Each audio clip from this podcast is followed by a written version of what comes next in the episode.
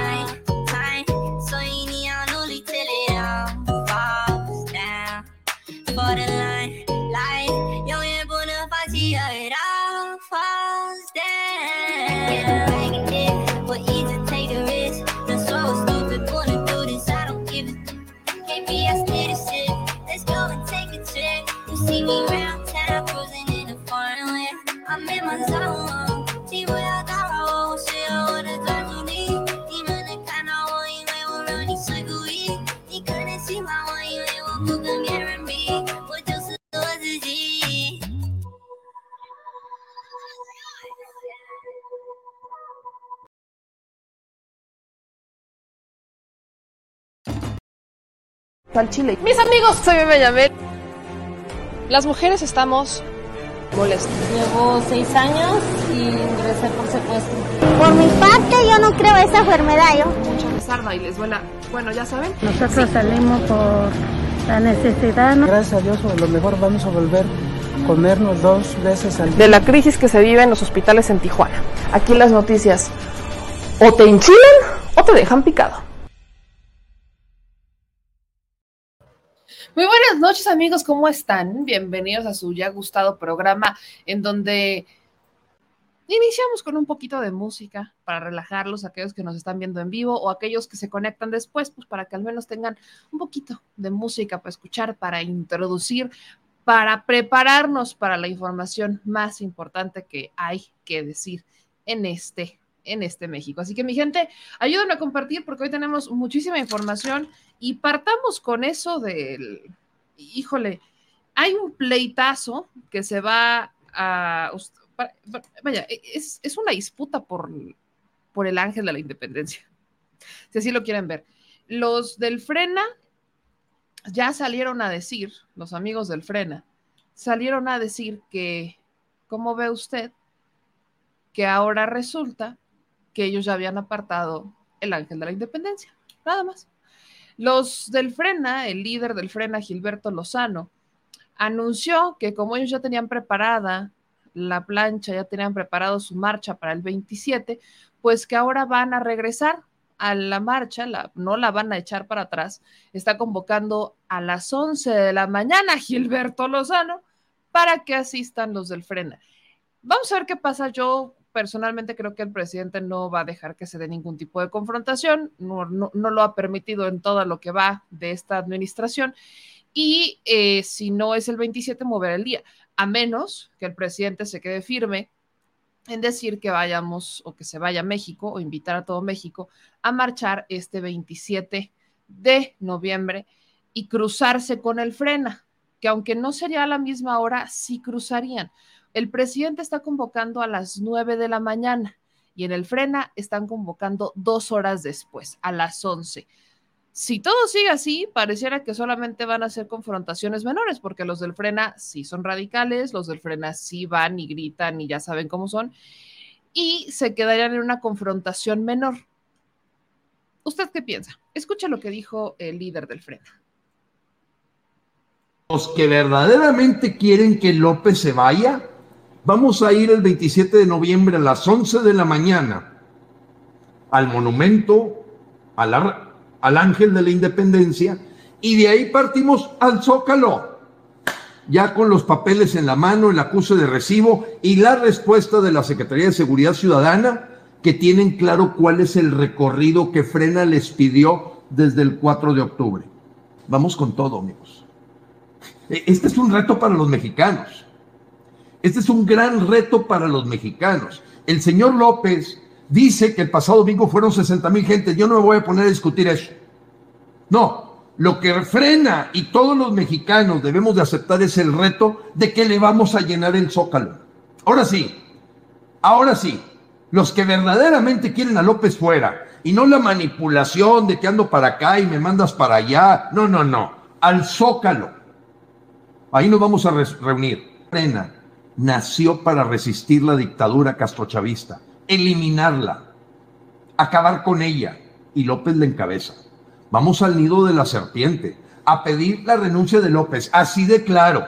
La señora que se llevó toda la marcha fue una que le dio con todo a López. Esa no les hizo caso a los organizadores de, no, no, no, aquí con tu eh, eh. No, no, no, no, no. Esa señora así le dijo las cosas a López, se llevó toda la marcha en el país el domingo pasado. Pero ahora tenemos que ser un millón de gentes como esa señora. Esa señora sí le dijo las verdades a López. No se desgastó en un discurso demagógico y que poner calcamonía. No, no, no, ella se fue directo. Dijo, ya nos tienes hasta la madre. Eres un corrupto, eres un ladrón. Y bueno, le dijo otras palabrotas y se llevó la marcha. Se llevó la marcha. hasta en la mañanera apareció. El domingo 27 de noviembre. Vamos a estar los que verdaderamente queremos a López fuera. Y los que no quieren a López fuera, porque quieren que termine y según ellos se va a ir, pues no irán. Y puedes llevar tu bandera, eh, tu, tu, manta, eh, gritar lo que tú quieras. A nosotros no vamos a dar instrucciones de qué decir y qué no decir. Eso sí, pacíficos y firmes. Es todo. Lo que pedimos es ser pacíficos y educados. Las marchas de frena siempre han sido reconocidas porque no dejamos ni siquiera un papel tirado. No hay vandalismo, no hay violencia, es completamente pacífico. Pero no le vamos a poner mordaza a que la gente diga lo que quiere decir, porque el mensaje lo va a dar el pueblo, no los señores que tomemos o tomen el micrófono. Eso es el mensaje. Permítanme que me ría. Gilberto Lozano, se le olvidó que abandonaron unas casitas de campaña, ¿verdad? don Gilberto, ¿se acuerda usted de las casas de campaña que abandonaron allá porque no llenaron el zócalo y lo único que hicieron fue plantar a las casas de campaña? Pobres casitas de campaña, oiga, todavía las siguen esperando. Casitas, resistan. Pero es que de verdad, ¿en dónde? Yo sé, o sea, miren, Gilberto Lozano podrá ser de los más congruentes del movimiento frenista o derecha, y si lo quieren ver así, pero también es de los más chiflados. Cuando, a ver, qué incongruencia, le reconoce a esta señora que dice, fue la que se llevó la marcha, la que le dijo al presidente que patarrajada y todo eso. Y, y eso es ser pacífico, Gilberto Lozano. Creo que tenemos una definición muy extraña y muy distinta, muy distinta de lo que significa este, una eh, vaya, una marcha pacífica, completamente, está completamente chiflado me queda claro que tiene razón, no dejan nada. Las casas de campaña las dejaron ahí y pues estaban vacías. Y eso es lo único que les alcanza. Si la marcha convocada por Claudio X González, en donde, movilizaron gente de varios estados, y eso no me la platican, yo la vi porque vi gente de Puebla que fue y que regresó en camiones, no me la cuentan. Si esto es, si estos, a ver, si ellos movilizaron gente y aún así, y vaya, hubo gente en la marcha del domingo, Gilberto Lozano no puede solo. Si son muchos radicales, pero no son tantos. Las marchas del Frena son conocidas por dos cosas. Uno, súper fanáticos y dos, no se cansan. ¿Eso qué quiere decir? O marchan en coches, o van poquitos, o abandonan casitas de campaña. Esas son las marchas. Entonces, yo personalmente no creo que se vaya a dar ningún tipo de confrontación si estamos hablando que son dos horas después Solamente advertencia a Gilberto Lozano. Ese día, si es que el presidente continúa con estos planes, ese día se va a dar el informe de los cuatro años del presidente López Obrador. Aguas, que la gente que defiende al presidente López Obrador lo defiende y lo defiende mucho. Aguas a la gente, porque mm, yo nada más pasaba a recordarles que sí lo defienden. Yo no sé qué va a pasar, va a estar muy interesante, pero es la disputa de las marchas. Ahora estamos ante la disputa de tierras, de ver quién llega primero al, al ángel de la independencia. Qué cosa. Y bueno, sigamos con más información. Hoy me voy a ir rápido para poder descansar temprano, todas y todos. Porque hace unos días el presidente Andrés Manuel López Obrador mencionaba en la mañanera lo del sindicato de eh, sobrecargos, ¿no? Se acordarán como nosotros, de hecho, platicamos con Ada Salazar, que ahora ya es, es la victoriosa, salió, salió victoriosa de estas elecciones y se convierte en la secretaria general de la Asociación Sindical de Sobrecargos de Aviación. ¿Esto qué significa? Fin al acoso laboral sindical prácticamente.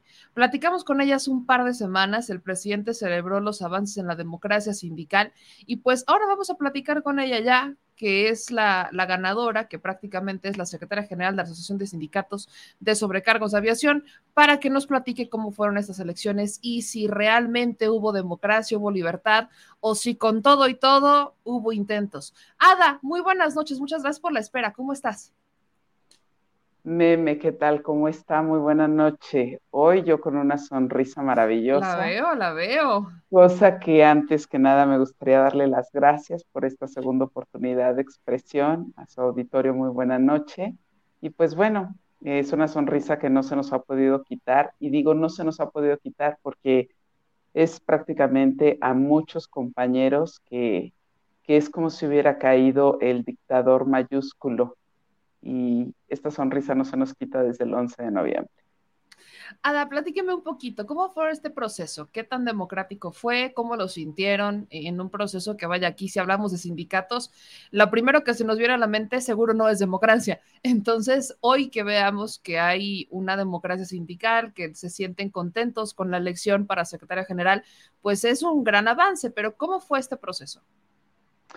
El proceso, como todo lo que ha tenido mucho tiempo eh, estando en un solo lugar, se pone un poquito difícil, un poquito áspero, propio de la situación de que hay una parte que no quiere soltar lo que tiene y hay otra parte que estamos en lucha por volver a las libertades. Eh, por fortuna en esta ocasión hubo muchos compañeros que se adentraron de lleno, se armaron de valor eh, quisieron entrar en esta pugna por estas libertades que de alguna manera nos fueron arrebatadas, fueron entregadas. Y bueno, de alguna manera, eh, los 11 días que estuvimos ahí, prácticamente del 1 al 10 de noviembre, que fueron cuando se hicieron las votaciones, fueron momentos un poquito álgidos, propios de esta lucha, nosotros por la libertad, los otros por querer permanecer en ese, en ese puesto y pues bueno, los verificadores hicieron su tarea de alguna manera eh, un poquito con los estires y los aflojes, porque eh, nosotros de nuestro lado, los que queríamos la libertad, veíamos que ellos no estaban tan imparciales, veíamos que no estaban tan objetivos. Eh, hubo momentos en el que nos veíamos un poco desesperados porque se veían un poquito ligeramente cargados hacia aquel, hacia aquel escenario y entonces eso de alguna manera nos ponía un poquito eh, con, los, eh, con, las uñas, ya sabe, a comérnosla, porque obviamente pues no queríamos que se echara esto atrás, no queríamos que, que como nosotros le decimos, eh, las impunidades siguieran adelante, ¿no? Ahora, ¿qué sigue? O sea, si ya llegaron hasta acá, y, lo quiero tomarlo como ejemplo, porque cuando llevamos los casos del sindicato de Pemex, pues no están tan, ellos no están contentos con sus resultados, ¿no? Y muchos se quejaban de cómo se había organizado el proceso, el papel de la Secretaría del Trabajo y demás. Entonces, ¿esto cómo fue para ustedes? ¿Cómo fue el papel de la Secretaría del Trabajo? ¿Cómo fue la organización de todo esto? Eh, particularmente quisiera estancarme un poco ahí para que la gente conociera cómo es que se viven los procesos de forma distinta dependiendo del sindicato, ¿no? Que en este caso estamos hablando de sobrecargos. Aquí nos hemos, eh, de alguna manera, sido organización de muchos años, eh, señorita Meme. Eh, prácticamente arrancamos siendo una planilla opositora en noviembre del 2015. Después del noviembre del 2015 pasaron muchos años y en noviembre del 2020 es cuando por primera vez, otra vez, se vuelve a levantar y a lanzar una planilla totalmente diferente a lo que veníamos trabajando o a la planilla que se había estancado dentro del sindicato. Pasó el tiempo, hubo compañeras de lucha, eh, de reconocer que somos prácticamente tres compañeras que vamos en pugna al frente una compañera llamada Wendy Perea, otra compañera llamada Deyanira Vite. Ellas, que a pesar de que vamos de la mano, tenemos líneas totalmente diferentes. Sin embargo, ellas manejaban, por ejemplo, eh, la compañera Wendy Perea manejaba mucho eh, los documentos que se tenían que entregar ante las autoridades administrativas. Eh, de Yanira Benite manejaba mucho a la planta, los sobrecargos, para juntar firmas, y yo me iba por la parte legal. Éramos o somos mujeres eh, de empuje, mujeres de punta de lanza, y de alguna manera trabajábamos diferentes áreas con este grupo de sobrecargos, porque he de precisar que detrás de nosotros venía por lo menos unas 500 o 500 compañeros que venían detrás de nosotros, los cuales se iban a parar al aeropuerto a juntar las firmas, se paraban eh, dentro de los hoteles de pernocte en, las estaciones de Guadalajara, de Monterrey, a juntar firmas, recabar eh, copias de identificaciones, para que todo esto se llevara justo y preciso al Centro Federal de Conciliación y Registro Laboral, para que vieran con independencia de que como organización federal nos iban a ayudar en que las elecciones fueran libres, secretas y directas, los votos fueran así, pues nosotros como trabajadores queríamos de alguna manera refrendarle a la, a la autoridad gubernamental que estábamos necesitados y ávidos de que estuvieran presentes, pero al momento de que estuvieran presentes fueran objetivos e imparciales, porque usted, como muchos de los mexicanos, sabemos perfectamente que a veces los dados están cargados a ciertos lados y nosotros como trabajadores no queríamos que fuera así. Y por eso es que hubo un mecanismo mayúsculo por parte de las compañeras que hemos sido siempre punta de lanza y detrás de esos 500 trabajadores se involucraron padres de familia, compañeros, eh, parejas, hijos, de hecho, eh, le voy a comentar dos anécdotas muy específicas. La mamá de una compañera nos hizo favor de llevar muchos comunicados a la Cámara de Diputados, ¿sabe? Porque propio de que su esposo trabajó siempre en la Cámara de Diputados, ella se sabía manejar perfectamente en la Cámara de Diputados y teníamos que entregar documentos en la Cámara de Diputados. En, en estos 10 días de votaciones del primero al 10 de noviembre, los papás de un compañero de Aeromar nos llevaron tortas, nos llevaron refrescos. Su mamá se paró desde las 4 de la mañana porque nosotros no podíamos. Yo le voy a decir algo a título personal. Yo estaba prácticamente llegando al sindicato desde el 5 para las 9, a las 9 de la mañana, y salía hasta el último minuto que salía la presidenta de vigilancia, porque teníamos que estar con el ojo en todos lados y precisos, observando, vigilando, escuchando, que no se cometiera un error. Y entonces no salíamos a, a comer definitivamente y todos los papás o las familias involucraban y por ejemplo los papás de este compañero de Aeromar, que he de precisar que los compañeros de Aeromar no le están pasando nada bien económicamente hablando por las cuestiones laborales que están pasando, y su mamá se paró a las 4 de la mañana a prepararnos tortas y nos las llevaron. Entonces, este resultado que hoy por hoy tenemos, por fortuna, ha sido gracias a la labor de muchos, de muchas personas, de muchos compañeros que están involucrados en la aviación y que no están involucrados en la aviación. Y por eso yo creo que más valor merece este resultado que hoy por hoy estamos teniendo. La organización, eh, creo que eso es clave, la organización, cómo se organizaron, cómo es que decidieron unir fuerzas para llegar a este resultado y vigilar el proceso, o sea, no despegarse de ahí hasta que terminara la última parte del proceso. Y creo que eso tiene mucho valor. Personalmente lo digo, tomando en cuenta otras elecciones sindicales, la clave es justamente la organización y la unión hacia la fuerza. Valga, es valga las, valga las frases, pero la unión hacia la fuerza en este tema.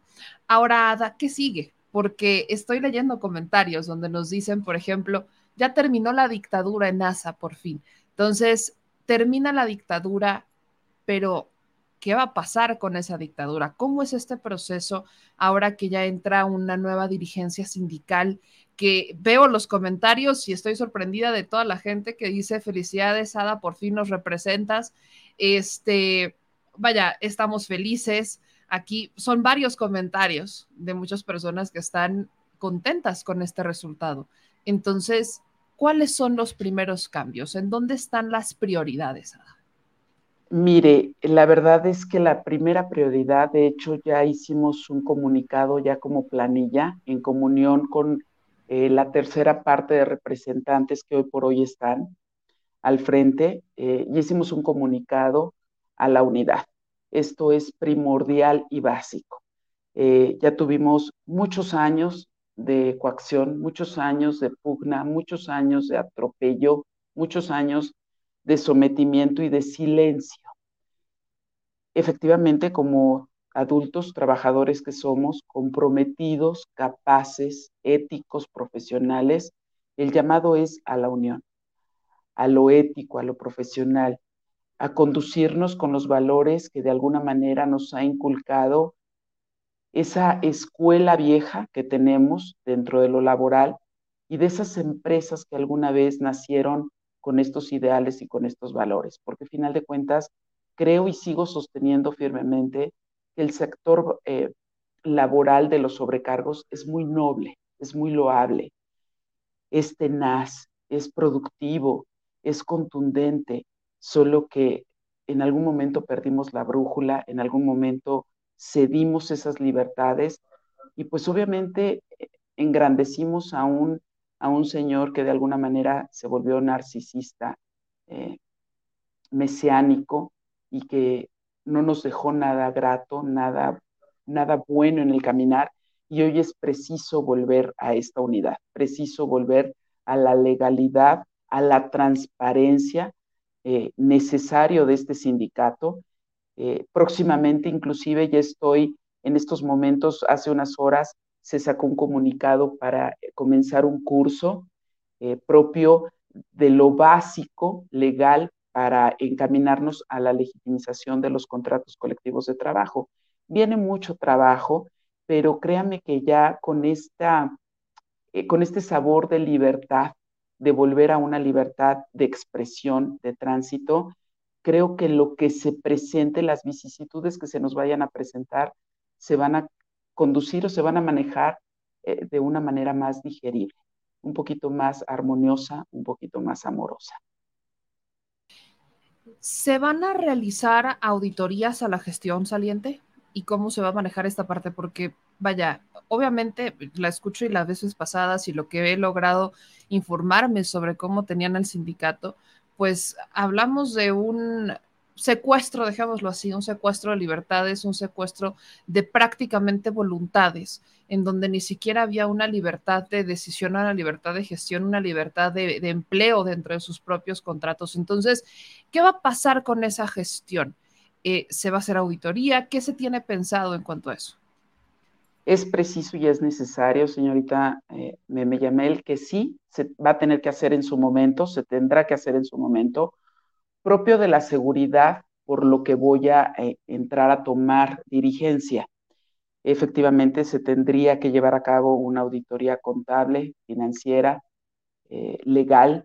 ¿Por qué? Porque obviamente a nadie nos gustaría tocar algo que no debemos de tocar o que se tocó en muy mal momento o que se le hizo un mal uso eh, y posterior yo después qué cara o con qué rendición de cuentas doy a mi gremio.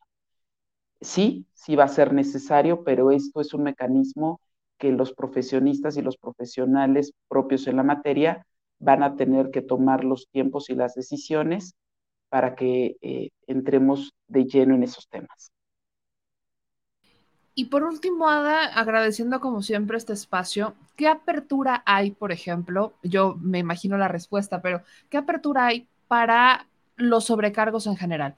Aquellas personas que, eh, por ejemplo, Interjet, aquí estoy rescabando una pregunta de Cecilia que nos está preguntando que cómo va a ver, cómo van a estar las cosas, por ejemplo, para los sobrecargos que se quedaron sin trabajo.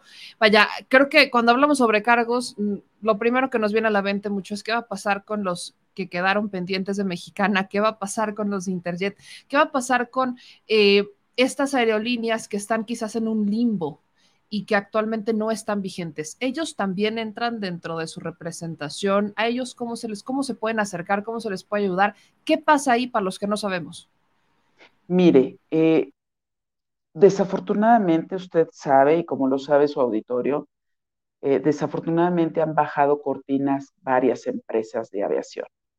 Eh, es una lástima porque a nadie nos gusta, a nadie nos gustaría que se quedaran muchos trabajadores sin esa fuente laboral, ¿no? Porque se necesitan y se requieren para, para sus familias o para cualquier tipo de, situación que ejerza en la, en la casa, en la familia. Eh, aquí lo que le pudiera precisar es que en la Asociación Sindical de Sobrecargos de Aviación de México, hoy por hoy están asociados o asociadas las empresas, llámese Aeromar, Mexicana, Mexicana Click y Aeroméxico. Desafortunadamente no tenemos eh, asociados a los excompañeros de Interjet, a compañeros de Volaris, a compañeros de Viva Aerobús, más Air. No tenemos a otros, a otros compañeros sobrecargos. Sin embargo, propio de la situación que estamos pasando, no podemos cerrar los ojos y no podemos cerrar las puertas. Tenemos y vamos a estar abiertos en comunión un poquito más adelante, claro está, de poder expandirnos, engrandecer esta institución que se llama Asociación Sindical de Sobrecargos de Aviación de México, ASA de México. Claro que ahí hay un proyecto de expansión, un proyecto de poder tocar puertas para poder invitar a otros sectores, a otros compañeros sobrecargos, pero eso tiene que ser poco a poco, paulatinamente. No a mí me encantaría hacerlo de la noche a la mañana, pero obviamente se tiene un protocolo administrativo, se trae un tema de, titularidad de contratos. Sí, es un tema eh, álgido, un tema alto, fuerte, pero no estamos cerrando los ojos, no vamos a cerrar los ojos. Hay mucho tiempo eh, por delante y sí es un tema que estamos eh, puntualizados y contemplando. Ada, agradeciéndote mucho estos minutos que nos regalas. Formalmente, ¿cuándo inicias? ¿Cuánto dura el cargo?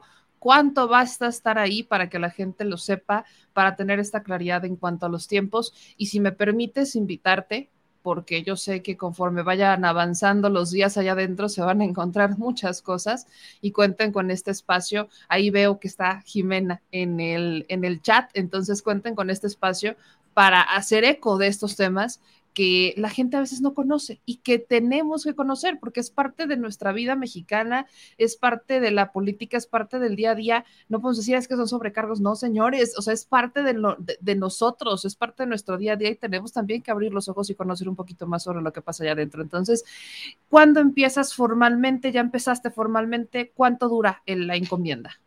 Ahorita prácticamente estoy en la informalidad. Todo esto que estoy haciendo es tras bambalinas porque yo tomo cargo el primero o tomamos cargo el primero de febrero del 2023 y termina nuestro cargo el 31 de enero del 2026.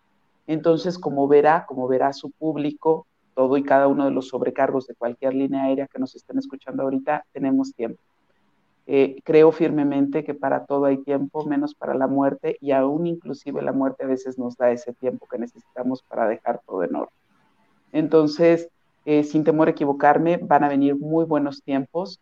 Eh, la verdad es que tengo una sonrisa porque ha venido a mí o han venido a nosotros eh, muchos sectores, muchas personas importantes se han comunicado conmigo, cosa que les agradezco infinito porque estoy totalmente abierta a que la situación cambie, nos favorezca a todo y cada uno o a la mayoría que se pueda de los sobrecargos y me encanta esta idea de que nos tenga sus puertas abiertas de su auditorio. De este lado estamos totalmente agradecidos de que nos dé esta oportunidad de poderlo expresar, de poderlo hablar y cada que sea necesario nosotros vamos a estar eh, en su entera disposición. Pues Ada, muchas felicidades, muchas felicidades por esta libertad, muchas felicidades a los que se organizaron, votaron y participaron. No saben cómo me llena de orgullo saber estas noticias que están participando, así que muchas felicidades y mucha suerte a todo el equipo Ada. Muchísimas gracias a usted, muy bonita noche y gracias a su auditorio. Hasta luego. Pues ahí lo tienen, a mí también, la neta es que su sonrisa me la contagió, me la contagió Ada porque recuerdo el tema del sindicato de Pemex y me enojo. Entonces, cuando volteé a ver que un sindicato se organizó, que la gente dijo, a mí no me importa porque evidentemente hubo amenazas. la vez pasada, cuando tuvimos a Ada, la primera vez que platicábamos con ella, nos hablaba justamente de eso, las presiones, las amenazas. Y, o sea, cuando vienes con este tema, obviamente hay miedo. ¿Quién tiene el control de tus contratos? El sindicato. Ellos son los que tienen el control de tus contratos. Entonces, evidentemente, llega un momento en donde dicen, te voy a ahorcar. Si no votas por mí, te voy a ahorcar. Ese es el secuestro de que se trata. Entonces, tienes estas, o sea, está este, este, sindicato secuestrado y vienen con miedo y aquí dijeron, a mí ya no, no, no, quítense, hasta aquí llegaron y nos organizamos y salimos y juntamos firmas y votamos y vigilamos y nos quedamos hasta las últimas instancias porque ya fue suficiente. De eso se trata, de participar, de la unión hacia la fuerza y no soltar ya están ahí, no sueltan y participan y siguen. Ese es el inicio de la transformación que se debe dar en cada uno de los lugares, en cada uno de los sindicatos que tenemos en México, porque los sindicatos tienen una razón de ser. Lamentablemente, el poder del sindicato marea a muchas personas. El poder del sindicato, que el único que maneja el sindicato es el empleado y que a quien le rinde cuentas el sindicato es al empleado, si esa relación, si el empleado no tiene, si el agremiado no tiene esa responsabilidad, esa corresponsabilidad con el sindicato, lo deja crecer como un monstruo. Y ahí está el sindicato de Pemex. Ahí está el sindicato, que es el ejemplo perfecto para hablar. Está el sindicato de los maestros, Silvestre Gordillo, la gran demócrata, sabe de qué hablamos. O sea, e, estos sindicatos mueven a millones de personas porque trabajan millones de personas ahí y familias enteras dependen de los sindicatos. Y entonces, si el empleado no toma su responsabilidad, el de arriba se hace de dinero, se hace de poder, porque puede controlar al empresario. Se dan cuenta de que pueden controlar al empresario. Porque donde lo amenacen con un paro laboral, ¿quién, quién es el que pierde? El empresario. Y todas estas cosas pasan sin que los de abajo realmente vean los beneficios por los cuales el sindicato fue creado, para velar por sus intereses, para defenderlos ante los abusos de los empleadores, para vigilar que sus contratos sean justos, para que tengan sus prestaciones en regla. O sea, eso es, el sindicato tiene una razón de ser. Por eso, por hay muchas personas que me decían que desaparezcan los sindicatos. En el caso en donde sea necesario que desaparezcan los sindicatos, pero en el caso en que se decida mantener al sindicato, debe de permanecer pero no con un poder que marea al de arriba. Entonces, a mí me encanta saber que se organizaron, que votaron, que participaron y que la libertad llegó al sindicato de sobrecargos de aviación. Es una maravilla. Entonces vamos a seguir muy de cerca, nos ya saben que aquí no es como de, ah, ya me enteré, ya lo que sigue, no, seguimos muy de cerca estos temas porque la gente merece esta información. Y miren, que si últimamente me he topado con gente desinformada, me he topado. Entonces hay que continuar informándoles. Por ahí la pregunta que nos hacían del tema de Interjet, que nos hacen también de Mexicana, pues en este momento aguanten, todavía no entran, van a entrar en febrero, pero pues son temas pendientes que no pueden voltear la cara y decir es que no está pasando. Entonces, pian pianito, si ustedes tienen oportunidad, acérquense a ASA de México, que ahora que ya va a tener la nueva dirigencia, y pues unan fuerzas, volveré a ese, unan fuerzas, porque la unión, la unión hace la fuerza, valga la redundancia. Y bueno, regresemos a temas interesantes, escabrosones, esos que les encantan, porque ya vamos a entrar con nuestro México ambidiestro. Y voy a entrar hablando justamente del papel de estas marchas. Marchas en donde ya salieron a decir Kenia López Rabadán, la propia, es que esta, es que esta no se las puedo perder, la propia eh, Sandrita Cuevas, espérenme tantito, les voy a poner un video y aguántenme. los demás presidentes? Sí, vinieron cuatro presidentes que vienen a un evento que se realiza cada año que se llama el Círculo de Montevideo, el que lo preside el presidente este, Julio María Sanguinetti. Ahí vino el presidente Felipe González, Leonel Fernández y Ricardo Lagos de Chile, Dominicana, etc. Entonces el evento se inicia, se inicia mañana. Este, y bueno, el presidente invitó a todos a comer. ¿Y de somos los anfitriones. de No, de mil cosas, de historia, de to- todas las cosas, de las experiencias, etcétera. ¿eh? Ingeniero, Pues gracias. la economía, ¿cómo va? O sea, estamos cerrando el año, el presidente nos da unos buenos indicadores en la conferencia eh, matutina. ¿Usted cómo lo ve?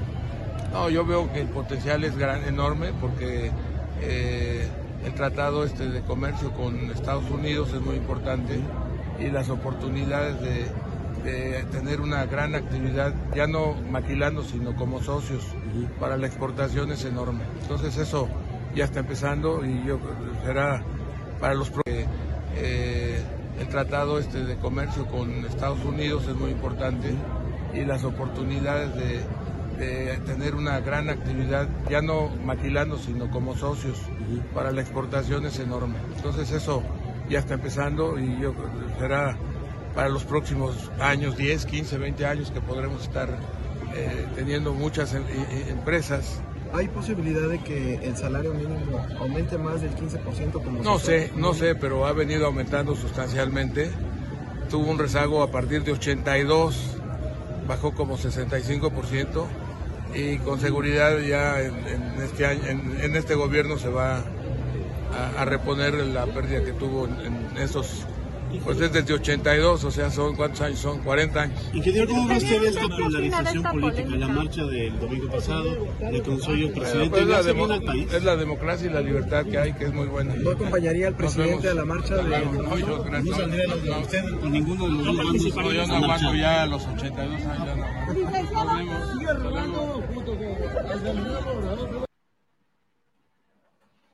Pues déjenme empezar con, con el debate. Vamos a darle con México ambidiestro porque definitivamente hay mucho que decir sobre la marcha. Como pudieron escuchar, le preguntaron a Carlos Slim si va a ir o no va a ir. Entonces, ¿qué será? ¿Qué será? Vamos a darle.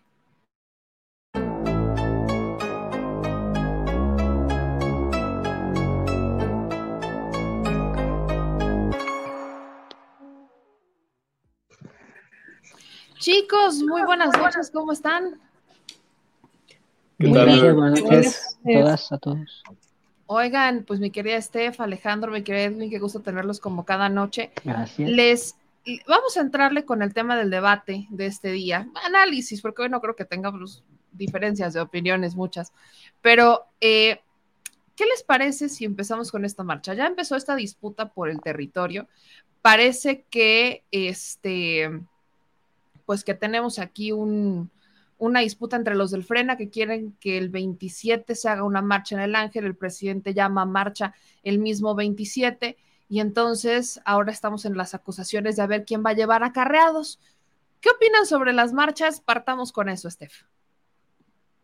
Las marchas es un sinónimo de democracia, es un sinónimo alto de la salud de la democracia que tenemos en este país, a pesar de que la oposición dice que estamos en una dictadura este, socialista, castrista, N cantidades de cosas, pues si hubiera eso no hubieran podido salirse a manifestarse el día domingo, inclusive hasta mentarle la madre al presidente, lo vimos en muchos comentarios que hicieron.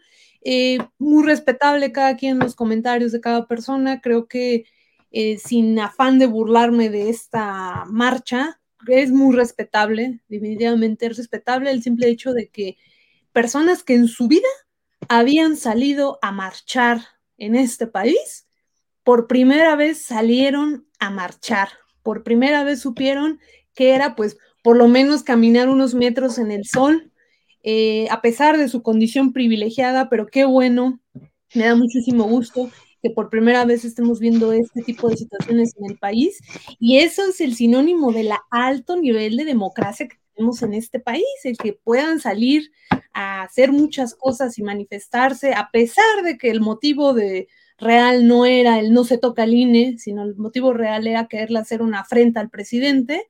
Eh, pues sin duda que bueno, yo aplaudo mucho este tipo de manifestaciones democráticas en nuestro país. Yo coincido mucho con Steph, eh, definitivamente vivimos tiempos muy distintos a los que se vivían hasta, hasta hace apenas algunos años, porque siempre vale la pena hacer un ejercicio de memoria histórica, aunque los tiempos sean mejores, aunque vivamos condiciones distintas, eh, siempre va a ser muy necesario desde mi perspectiva que podamos eh, recordar cómo era esto, cómo era el país antes de 2018 y que por salir a protestar pacíficamente, ahí había esperándonos un cuerpo de granaderos o incluso eh, policía federal, cuando existía la Policía Federal, militares que estaban principalmente cuando se hacían protestas en los estados, que estaban ahí listos para salir a reprimir al pueblo y que eso ya no sucede más. Y eso no, no fue gratis, obviamente eso costó también mucho eh, el que llegara un gobierno que ya no reprima, que ya no eh, se vaya en contra del pueblo, ¿no? Cuando haya eh, el ejercicio de este derecho, que es el derecho a la libertad de expresión, a la libre asociación, a la manifestación pacífica, a la participación política que es parte obviamente de nuestros derechos político-electorales. Entonces yo coincido totalmente con, con Steph en que vivimos tiempos muy distintos, en que eh, debemos, como ya decía, hacer este ejercicio de memoria histórica y que por ello, pues debemos hacerles... Eh, ver a los, a, los que ahora salen a marchar y apenas están conociendo el terreno de salir a las calles y salir a, a manifestarse, pues que nosotros no los vamos a reprimir y que por el contrario los hemos llevado a nuestro terreno, que hemos venido dominando durante décadas, que es pues el de la calle, el de la participación ciudadana, el de una verdadera democracia protagónica y participativa, en donde ya no solamente se hace política a través del voto cada tres o cada seis años, sino que la política hoy está en las calles. Ese es el, creo que desde mi perspectiva ese es el punto más importante de esto, o sea, que, que se está llevando el terreno de la política fuera de los medios hegemónicos, ahora obviamente en gran medida también en las redes sociales y en las calles. Está ampliándose cada vez más este eh, espectro y este margen de participación para que no sean unos cuantos quienes estén ahí figurando ¿no? en, en la toma de decisiones, sino que cada vez sean más. Entonces, el presidente López Obrador lleva a la oposición, en este caso a la oposición partidista y a algunos intelectuales, a manifestarse y magistralmente ahora el presidente dice, pues eh, va la movilización del pueblo, ¿no? Y pues obviamente en, mayoría, en números somos nosotros pues una mayoría aplastante. Yo auguro que va a ser una manifestación muy grande. De hecho, eh, lo más probable es que la marcha o la supuesta manifestación de frena vaya a quedar eh, desapercibida con el transcurso de esta semana y que realmente no vayan a atrever a movilizarse porque esta, esta organización particularmente de frena hemos visto que sí es muy minoritaria, que sí son solamente unas decenas de personas las que salen normalmente a manifestarse y definitivamente no se atreverían a pararse en el Paseo de la Reforma o en el Zócalo de la Ciudad de México ante una manifestación tan multitudinaria como la que se va a ver el 27 de, noviembre, que seguramente no van a ser 100 mil, no van a ser 200 mil, sino que sin exagerar, seguramente sí serán millones de personas las que van a venir a la Ciudad de México de otros estados. No recordemos incluso que eh, si en el concierto de Grupo Firme hubo un millón de personas, decían por ahí, yo no dudo que en esta eh, movilización popular masiva que se está convocando para el día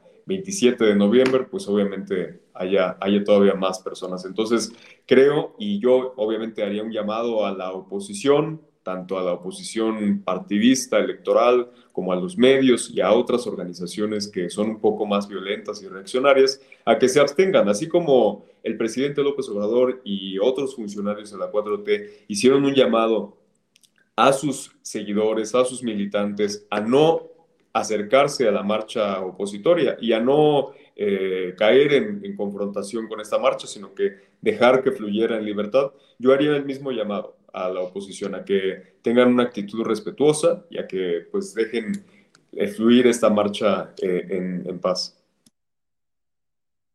Me parece que continúo yo con la participación, aunque no sé qué pase con Meme, pero ahondando un poco, me parece que sí, la confrontación está abierta.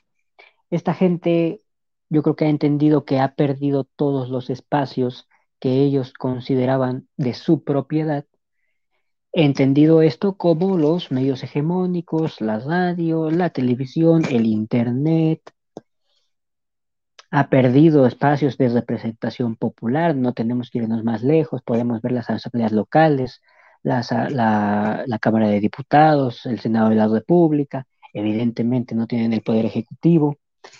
Y bueno, ¿qué les queda? Queda disputar un espacio que tradicionalmente siempre fue el espacio de la izquierda, que es el de la movilización popular en, en las calles, en la vía pública. Esta gente, como consideraba que tenía el monopolio sobre todos los espacios ya, que ya mencioné, la calle le venía sobrando y ahora encuentra que es el único espacio en el que puede más o menos disputar algo. Ahora bien, yo, yo pienso que estas marchas y contramarchas, a ver, evidentemente,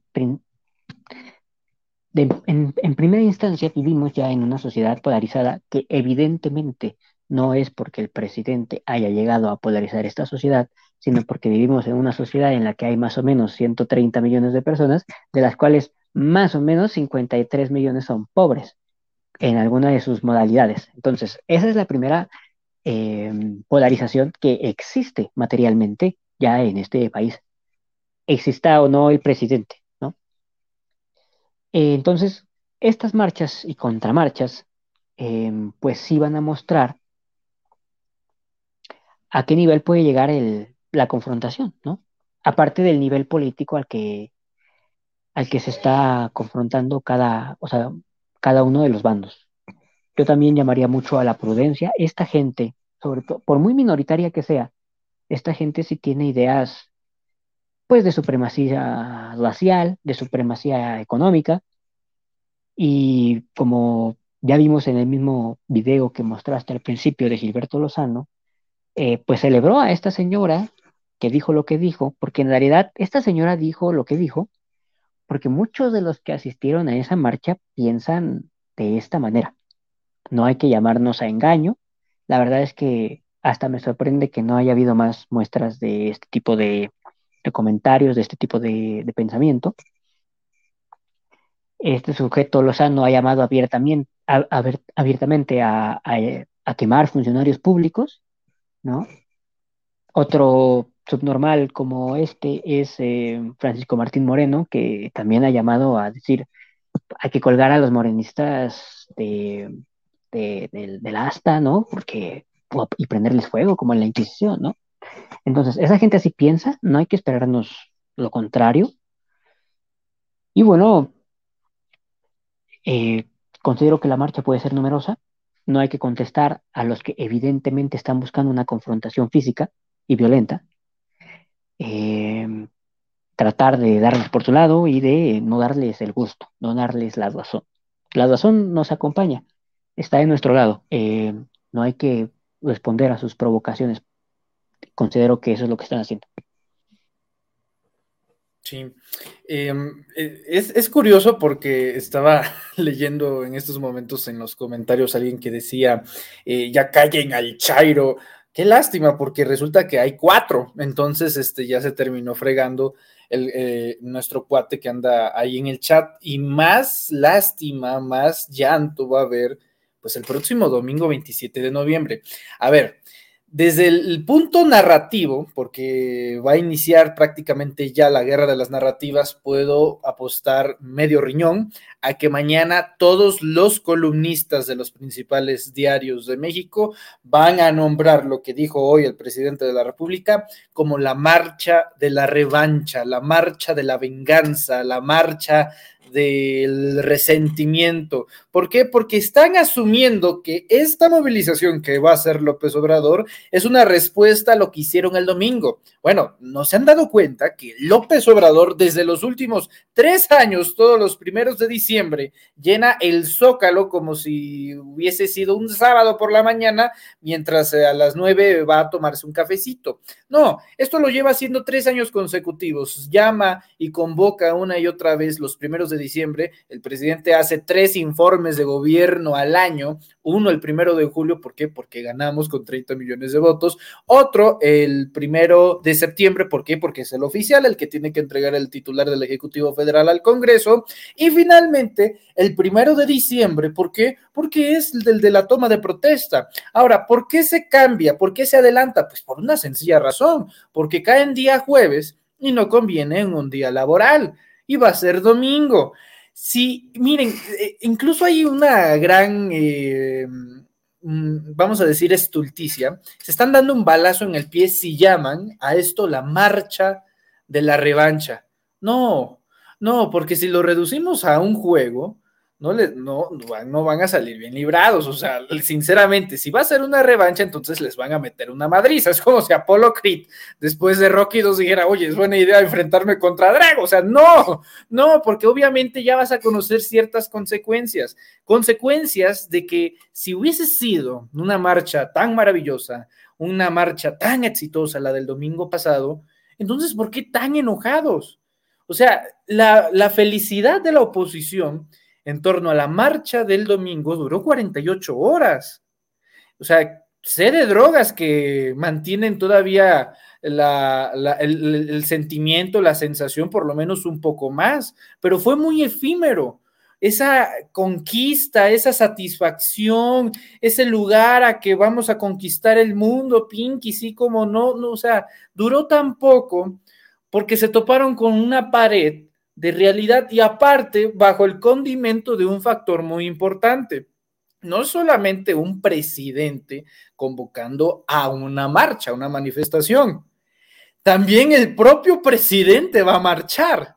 Ese es el condimento que lo va a hacer sumamente especial. No hay historia, no hay registro de ningún presidente de la historia de México en funciones que, haya que se haya manifestado, pues, este, en, cualquier entidad federativa. Hay registros, por supuesto, de expresidentes que, pues desde luego, marchan una vez acabados sus funciones. El general Lázaro Cárdenas reunió a Plutarco Elías Calles, a Abelardo Rodríguez, cuando Manuel Ávila Camacho, pues estaba meándose porque le habían declarado la guerra a Alemania y este cuatro pues, unidad, ¿no? Pero ejemplos tan honorables como el de Cárdenas a tan abominables como el de Fox la semana pasada. O sea, los expresidentes sí se manifiestan, sí marchan, pero un presidente en funciones, eso nos habla también de que el, una, una parte del poder en este país, que esa es una idea equivocada del presidencialismo, es que si tú eres presidente tienes el poder. No, López Obrador ganó parte del poder en 2018. El poder todavía se concentra en en los grupos eclesiásticos, en los grupos criminales, en los grupos militares, en los grupos mediáticos, en los grupos empresariales, en los grupos partidistas. Es decir, es una fracción del poder. No es todo el pastel, pero sí es una muy importante para que al final de cuentas digan, oye, hermanito, no, no o sea, quítate, no ves que viene el tráiler y tú te pones ahí, no ves que te va a investir.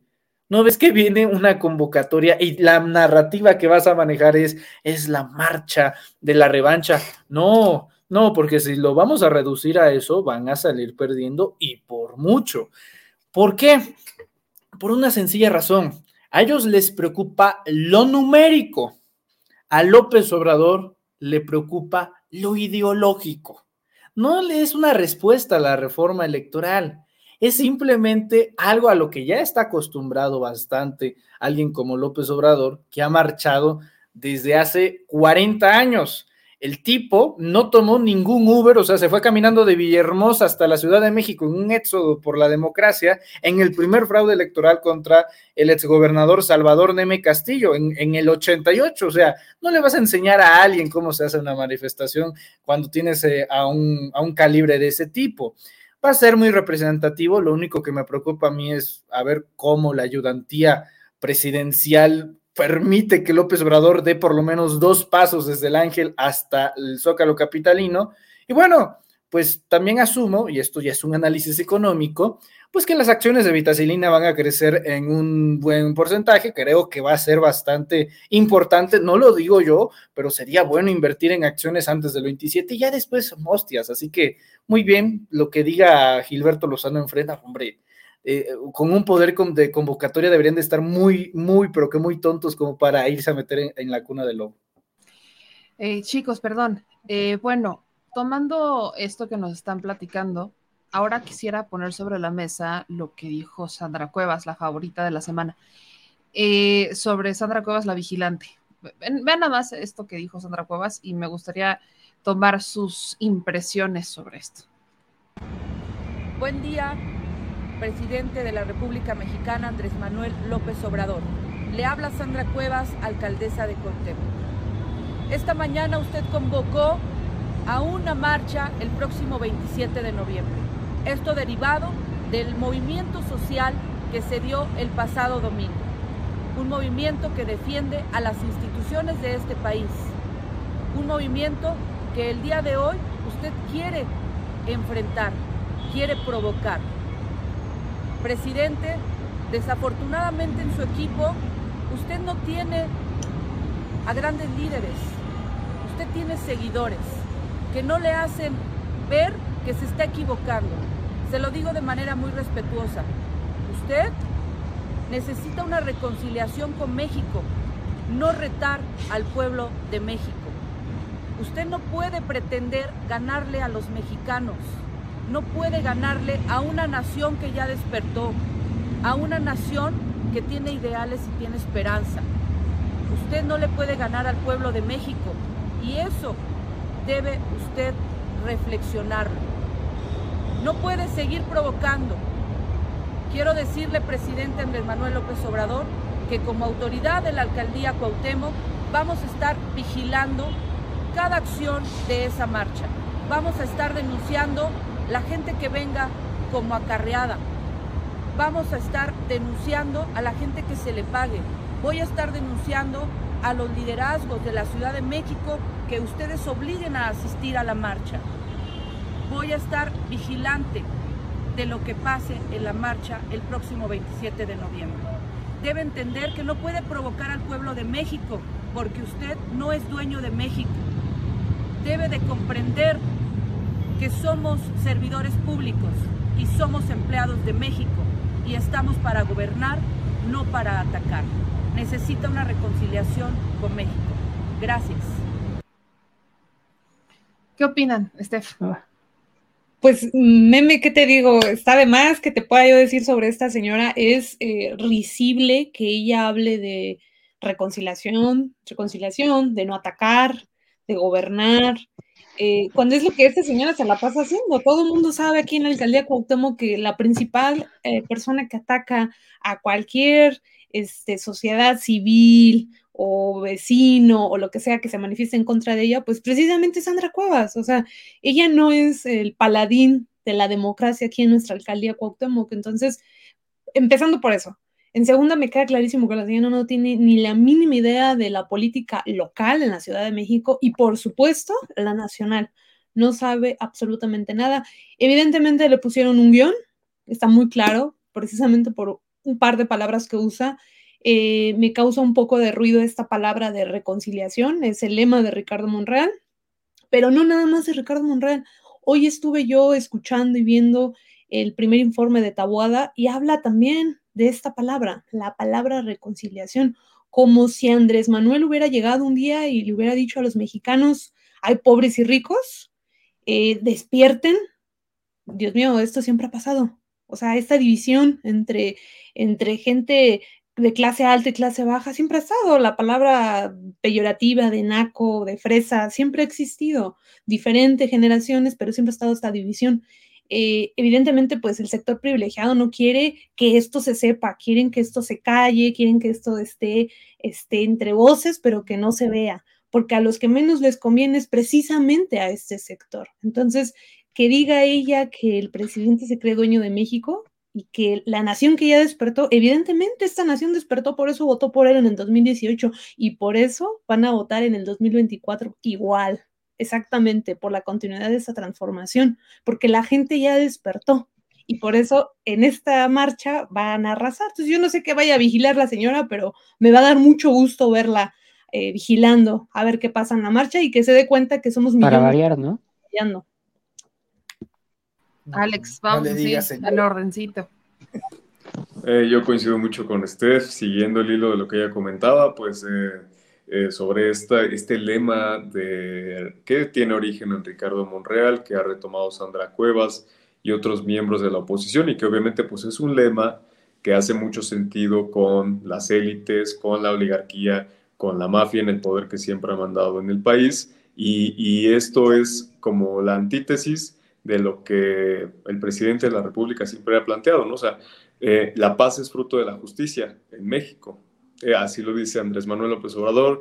Marx dijo, el motor de la historia es la lucha de clases, ¿no? Este, y es que eh, esto se remite al hecho de que no, no va a haber paz social hasta que no se termine con las desigualdades sociales, ¿no? O sea, no puedes plantear una reconciliación en términos sociales así porque sí, sin plantear que existen opresiones entre eh, opresiones a las mujeres, opresiones a las minorías, opresiones a, los pueblos originarios, obviamente a los pobres, que son mayoría, que somos eh, mayoría, y que eh, justamente no hasta que no se termine con estas opresiones, pues no va a haber posibilidad de, de paz social en plena, ¿no? A pesar de que esto sea lo que nosotros estamos buscando, no estamos buscando el conflicto, sino se está visibilizando las razones de, esta violencia que existe todos los días en México.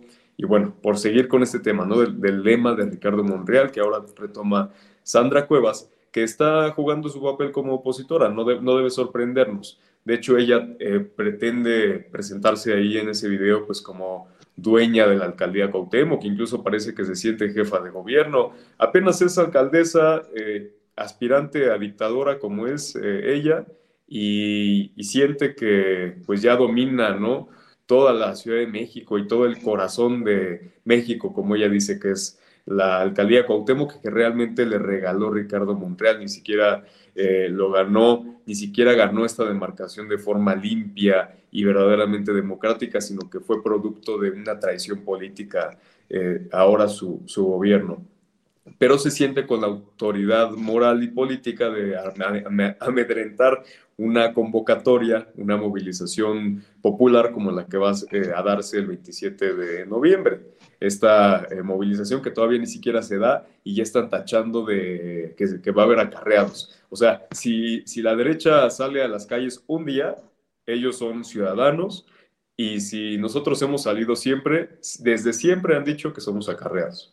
¿no? Desde que salíamos a marchar antes de 2018 decían que en los mítines del presidente López Obrador se llevaban eh, tortas, ¿no? Y despensas cuando ellos fueron los que inauguraron eh, ese periodo en la política nacional de llevar acarreados, de eh, llevar despensas y tarjetas rosas, como se hace en el Estado de México, para poder, llevar su, para poder llenar sus mítines. Ellos realmente fueron los que inauguraron esa, esta forma de hacer política y creen que somos iguales, por eso nos acusan de, que vamos a acarrear. Eh, obviamente, pues eh, no, no debe asustar a nadie esta amenaza de Sandra Cuevas.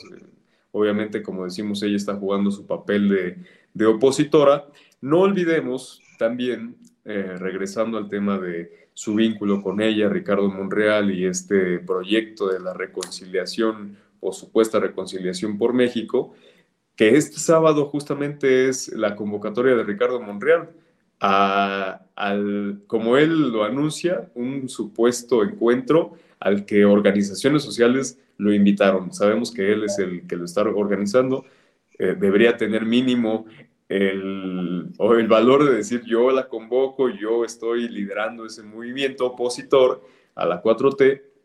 Y bueno, pues definitivamente estamos seguros que él no se va a parar el, domingo 27 de noviembre en la movilización popular de la Cuarta Transformación, porque él ya participó en la marcha, eh, en la marcha rosa, como dice, como le llama Claudio X González, que pareciera nombre de broma, pero él se lo puso así, hay que tomarle la palabra, la, marcha rosa que fue hace eh, este fin de semana, él ya participó y movilizó incluso a sus seguidores para participar en esta marcha, porque pues si él se parara en, la marcha de la cuarta transformación. No, no creo que hubiera agresiones, pero definitivamente el pueblo le reclamaría sus, sus traiciones. Entonces, pues veamos qué, qué, sucede al respecto, pero pues yo creo que eh, esta marcha no va a tener mayor eh, confrontación ni de parte de Frena ni de Sandra Cuevas, sino que pues se va a llevar en total paz y tranquilidad. Me parece que es mi turno. A ver, esta señora, para la marcha pasada, me parece que dio una especie de discurso similar, pero en sentido contrario, es decir, voy incluso a llevar a sillas de ruedas para apoyar a la gente mayor de edad, en caso de que quieran venir a manifestarse. Vamos a poner los servicios y los recursos de la alcaldía Cuauhtémoc a la disposición de la gente que ahora va a marchar y ahora hace todo lo contrario. Vamos a poner a la gente, vamos a poner a los recursos y los servicios de la alcaldía Cuauhtémoc a vigilar que, que no haya acarreados y a ver, perdón, pero esas ni siquiera son las funciones que tendría que estar llevando a cabo como una alcaldesa de una demarcación territorial de la Ciudad de México por ley. Entonces, esta señora ya ha tenido bastantes problemas por utilizar, por, por llevar a cabo acciones que no le corresponden y por presuntamente utilizar eh, recursos de la alcaldía para cosas a las que no están destinados. Es decir, esta persona ha estado a muy poco de caer en varios tipos penales, entre ellos el de peculado y el de cohecho, por simplemente sus meros caprichos políticos. Ahora bien, eh, esta señora, como dice Alejandro, se siente una especie de dictadora en la alcaldía Cuauhtémoc, y la verdad es que ni siquiera su victoria numérica le da para tanto, la verdad es que ganó por un estrecho margen y ganó mayoritariamente debido a precisamente la operación política llevada a cabo por Ricardo Monreal en favor de muchos candidatos opositores en las delegaciones de la Ciudad de México. No solo de Sandra Cuevas, pero ella es la más representativa, digámoslo así. Hay otra cuestión con lo que dice la señora, que es este famoso discurso de la reconciliación. Hace un rato estaba yo hablando de que esta gente, como Gilberto Lozano, como Francisco Martín Moreno, alguien que escribe más libros de los que lee, que, quisieran quemar a la gente que vota por Morena, o fusilarla, o matarla. Con esa gente me voy a reconciliar, por favor. Y luego es esta misma gente la que te viene con el discurso de la reconciliación. O yo le preguntaría a Sandra Cuevas, ¿con quién me voy a reconciliar, señora? ¿Con sus matones de la Unión Tepito, con los que a veces amedrenta hasta diputadas del PRI de su demarcación? ¿Con sus matones a los que a veces envía a golpear a los comerciantes que osan Em, cuestionar su administración con los vecinos de la misma alcaldía Cuauhtémoc, a los que incluso usted ha amedrentado. ¿Usted se va a reconciliar con ellos? ¿Usted puede venir a hablarme de reconciliación cuando usted ha llevado a cabo ese tipo de cuestiones? No sea hipócrita, señora. O sea, y toda esta gente que habla de discurso de reconciliación cuando piensan como la señora del famoso video, ¿no? Es, que es esta misma gente la que tiene el mismo discurso. Y pues me parece que con esto termino esta intervención. La señora eh, tiene un problema eh, bastante terrible en torno a un culto de la personalidad. De hecho, creo que entrar a la oficina de Sandra Cuevas debe de ser toda una experiencia surrealista, porque le estarías viendo en todos lados. Es un tema en el cual está bastante marcado el narcisismo, eh, los delirios de grandeza, la iluminación divina, en el cual todo lo que pasa en, el universo, toda hoja que caiga de un árbol es por mi voluntad, por mi firmeza, por mi pensamiento y porque si López Obrador un día se le ocurre hacer una marcha, entonces yo, alcalde, me le voy a ir encima. O sea, es como si el digo, aquí todos son de la Ciudad de México, pero para todos los que nos estén viendo en otros estados de la República, imagínense que su presidente municipal, su alcalde, se lanzase por alguna razón contra el secretario general de la ONU. O sea, es algo similar lo que está haciendo Sandra Cuevas. No, no, es un delirio y justamente por un hambre de protagonismo en todo, en todo, hasta en el vestir rojo, pasión, sangre, agresividad, hasta ese tipo de cosas, y digo, no puede ser hipócrita, ¿no? En este momento de mi parte, pero ese tipo de cosas son las que reflejan al final de cuentas la personalidad de una gente. Bueno, en el caso de Sandra Cuevas, el, el- el- el problema de, no sé, su adolescencia, su niñez, si, ha- si haya sido brutal, si haya sido terrible, porque tienes que recordar declaraciones del estilo, yo odio a los pobres. O sea, lo que ella quiso decir era, quiero eliminar a los pobres, pero inconscientemente es que odia la pobreza porque fue pobre y entonces todo lo que se le acerque a lo que es algo pobre merece su aversión, merece su odio, como lo puede ser un indigente o como lo puede ser Claudia X González dando, eh, sacando de su cartera 200 pesos a un padre de un hijo asesinado y el cual busca financiamiento para peritajes e investigaciones para saber quién fue. O sea, ese tipo de cosas son las que marcan bastante bien la personalidad de Sandra Cuevas, que por cierto, eh, creo que no es este necesariamente este video con lo que nos vamos a quedar el día de hoy de Sandra Cuevas.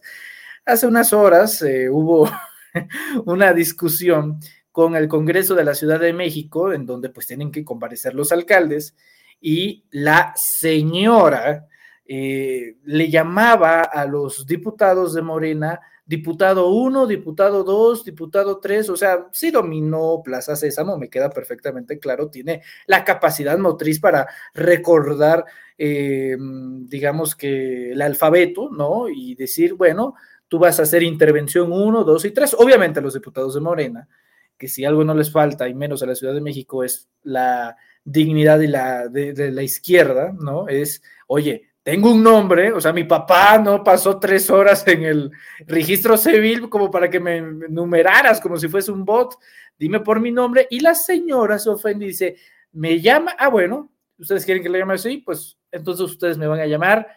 Señora alcaldesa Cuauhtémoc Sandra Cuevas, señora alcaldesa de la Cuauhtémoc Sandra Cuevas. Nada más le faltó el título de lady, ¿no? Sir tercera, ¿por qué no? Sandra Cuevas tercera. O sea, un título nobiliario es lo único que le falta, porque ese tipo de acomplejamientos son los que resultan en varios políticos. Ricardo Monreal también es uno de ellos. ¿Por qué? Porque estoy bastante seguro que el tipo sabe perfectamente bien que si va a esa marcha sabe a lo que se atiene. Es más, no quiere ser uno mal pensado, pero creo que incluso va adrede, a sabiendas de, que lo, de lo que le van a decir, para luego sacar un video o un tweet. Para tu jauría, Claudia. Hoy, hoy me dieron las buenas noches. Para tu jauría. Deja de enviar al aire a tus provocadores. Así es, y así puede pasar. Porque al final a ver, Monreal en una manifestación pro AMLO, ¿suena una buena idea? Por supuesto que no, a menos de que esté en el templete o arriba de la torre latinoamericana, pero de otro modo, a que se encuentre caminando con la gente, sabe a lo que se atiene. Y es por eso que al final y sirve de pretexto para que ese diciembre se le adelante y ya tome la decisión. Pues Sin duda, hablando, sí, justo ahí eh, que voy a interrumpir tantito. Eh, hablando de la Ciudad de México, justo Steph sabe de algo que pasó bien interesante, porque hablando de eh, cosas que no más nos, nos, no nos cuadran, me voy a desviar un poco en la marcha para hablar sobre el alcalde favorito de, Ma- de, de Manuelito Pedrero, el de la Benito Juárez. Es su tío. Es, es su tío. Falta, falta de respeto abunda por aquí. Eh, bueno, lo que pasa es que por ahí me enteré, y ya me vas a aclarar cómo están las cosas, Steph, que aparte de que ya dijo que él también quiere ser jefe de gobierno y que si le quitan, quítense que ahí les voy, que hasta presidente, yo no sé de dónde sacan esto. Este grupo de panistas, este grupo de oposición en la Ciudad de México se siente muy fuerte. Sandra Cuevas se siente muy fuerte. Ahí me fui. Sandra Cuevas se siente muy fuerte por ser la alcaldesa de la Cuauhtémoc. eh, este, Tabe se siente muy fuerte por ser de la, de la Miguel Hidalgo y Tabuada se siente muy fuerte por ser el de la Benito Juárez. No digan que son solamente tres alcaldías, ¿no? Pero se sienten muy fuertes como para ser, vaya, considerarse como una oposición. Solamente que a Tabe y a Mauricio, digo a Mauricio Tabe y a Santiago Tabuada, a cada rato les están saliendo cosas, a cada rato le están saliendo cosas. Bueno, Sandra Cuevas no se queda atrás, justo nos decía Manuelito ahorita su último escándalo, que fue el del abandonar la sesión del presupuesto, así quítense que ahí les voy. Entonces, se acumulan tantos escándalos, ¿de dónde sacan este valor para decir yo mando? yo sí tengo como ese valor moral. Este, platícame un poquito, platícanos un poquito, ¿qué es lo que pasó con esta última del de la Benito Juárez? que está muy interesante saber quiénes son ellos en realidad. Como ya sabemos que Sandra Cuevas viene mandada de Monreal y es una fusión ahí muy interesante, el de la Benito Juárez, que es una alcaldía que se sigue consolidando como una alcaldía muy panista, pues no canta malas rancheras, también lo mueven otros intereses, ¿no?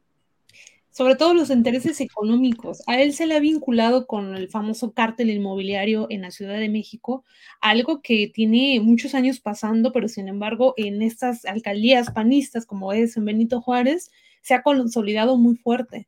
Eh, los vecinos pues ya se han manifestado en contra de esto y en contra también de, de compras a sobreprecio que han realizado, que ha sido de las últimas pues investigaciones que han hecho los propios vecinos, que pues ya están fastidiados. No puede ser posible que este tipo de cosas estén pasando en la alcaldía y todavía sí aspiren a ser jefes de gobierno. Precisamente hoy fue su, su informe como tal, primer informe de su segundo actividad, su segundo periodo, y fue algo muy chistoso ver todo lo que pasó, porque estuvo toda la comitiva de la oposición, eh, los perredistas, los peristas y los panistas, y me encantó, porque fue un desfile que te puedes dar cuenta más o menos para dónde van las cosas. Primero, que los panistas son tan gandallas, por eso me dan tanta risa, son tan gandallas porque hasta entre la misma oposición se agandallan los espacios. A los priistas los pusieron hasta atrás, a los panistas los pusieron hasta enfrente y a los perredistas, los dos o tres que tienen por ahí perdidos, pues ahí los pusieron. Pero cabe la casualidad que los que traen el movimiento de gente eh, pues de los que tocan las matracas son los perredistas. Entonces, es una combinación extraña, muy extraña.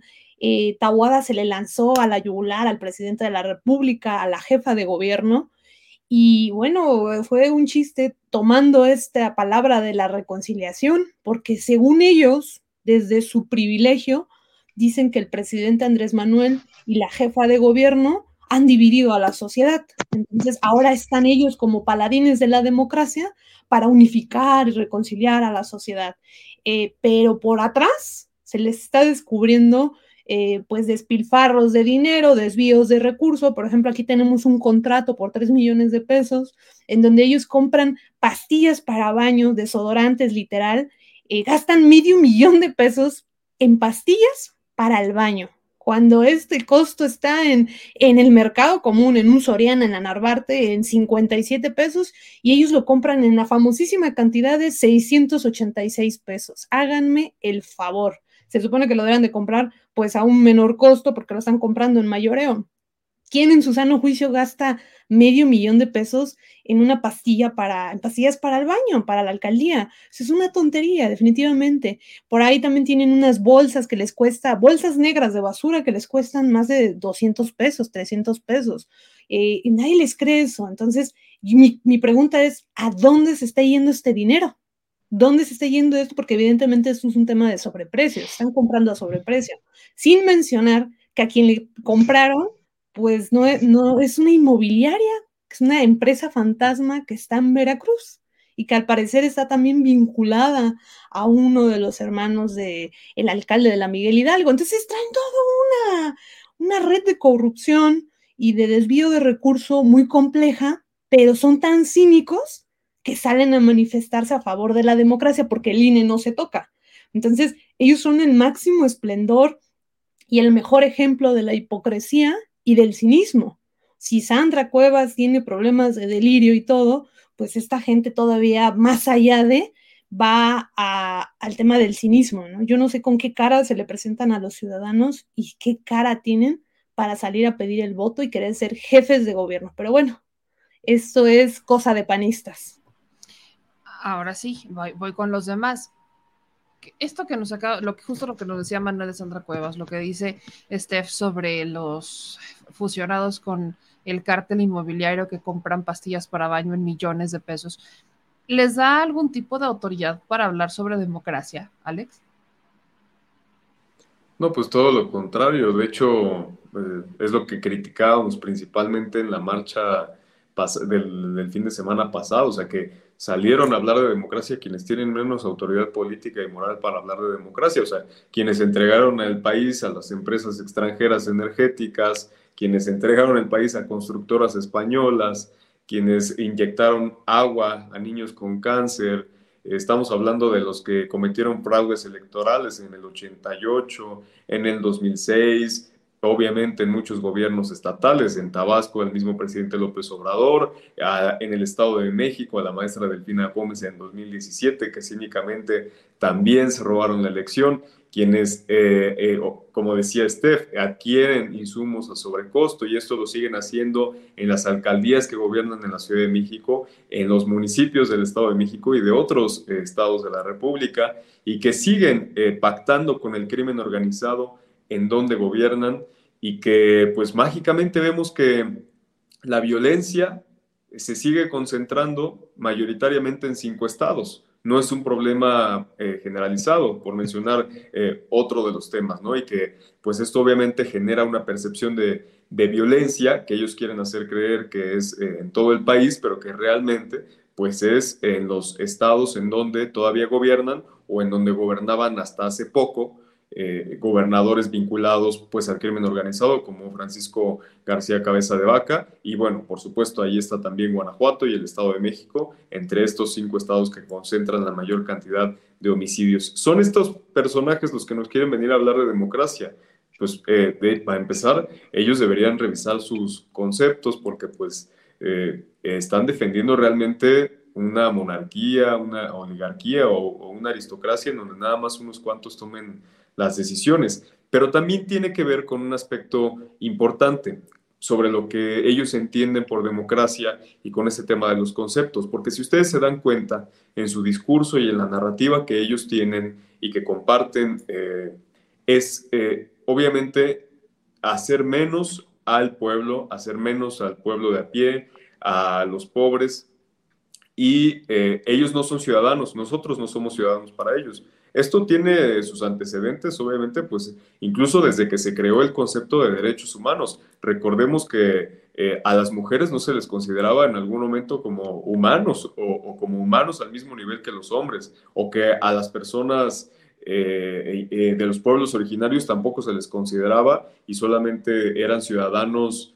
y seres humanos hombres blancos europeos, ¿no? Y, bajo esta idea se, acuñó la idea de derechos humanos. Fue con el paso del tiempo que ya se reconoció como eh, humanos también a personas de color, a, pueblos originarios, a las mujeres, y poco a poco se fueron ganando estas conquistas sociales. Pero ellos, en su mentalidad retrógrada y conservadora, siguen creyendo que no todos somos del mismo nivel de seres humanos y que no todos somos igual de ciudadanos por eso es que constantemente en su discurso tratan de deshumanizar al oponente. Esa es una cosa que marca una diferencia radical entre la derecha y nosotros, que en su discurso le llaman al presidente el cacas, eh, el peje, que ya después pues el mismo presidente se burló de eso y pues dijo, sí soy peje, pero no soy lagarto, ¿no?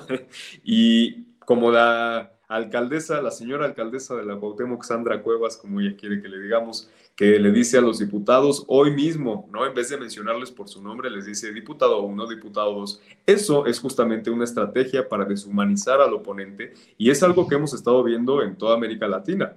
De hecho, pues esta fue la antesala a amenazas de muerte contra Cristina Fernández de Kirchner, que de hecho, pues eh, terminó en un, atentado que pretendió quitarle la vida a la presidenta Cristina Fernández de Kirchner. Esto fue eh, pues días después de que en los medios y el oponente viniera deshumanizando la figura de Cristina. En España también contra los eh, líderes de izquierda, cuando se hacía amenazas de muerte en contra de Pablo Iglesias y, otros dirigentes de izquierda, pues lo mismo, había un discurso en el que se les deshumanizaba, se hacían caricaturas, como, como se han hecho en el Reforma, las hemos visto desde hace mucho tiempo, en donde se hace mofa de la condición física de las personas, de su forma de hablar, y esas son sus herramientas para que en algún momento, pues obviamente puedan alentar este tipo de violencia en contra del oponente. Eh, esto es algo que yo quisiera destacar porque es algo que creo que permanentemente hay que condenar y señalar de ellos, que no es, no es normal ese discurso, que es un discurso de odio, que es un discurso discriminatorio y que pretende, como ya decíamos, pues deshumanizar a, eh, a un gobierno popular como es el, el de la Cuarta Transformación. Edwin, pregunta, ¿el INE es la última esperanza de la oposición? Por lo menos, no me lo parece, pero yo creo que para ellos mismos tienen internalizado ese mismo pensamiento, ese mismo sentimiento. Como lo venía mencionando desde el principio de mi intervención, sienten que han perdido, porque así ha sido, mucho de lo que ellos consideraban parte de su patrimonio, de su propiedad. Ellos entendían el Estado como parte de su patrimonio y también entendían a los medios de comunicación, el Internet, parte del espacio público, eh, que ahora salen a disputarlo de nuevo porque quieren retomarlo. Antes reprimían porque eran gobierno, ahora no son gobierno, no tienen los medios para reprimir.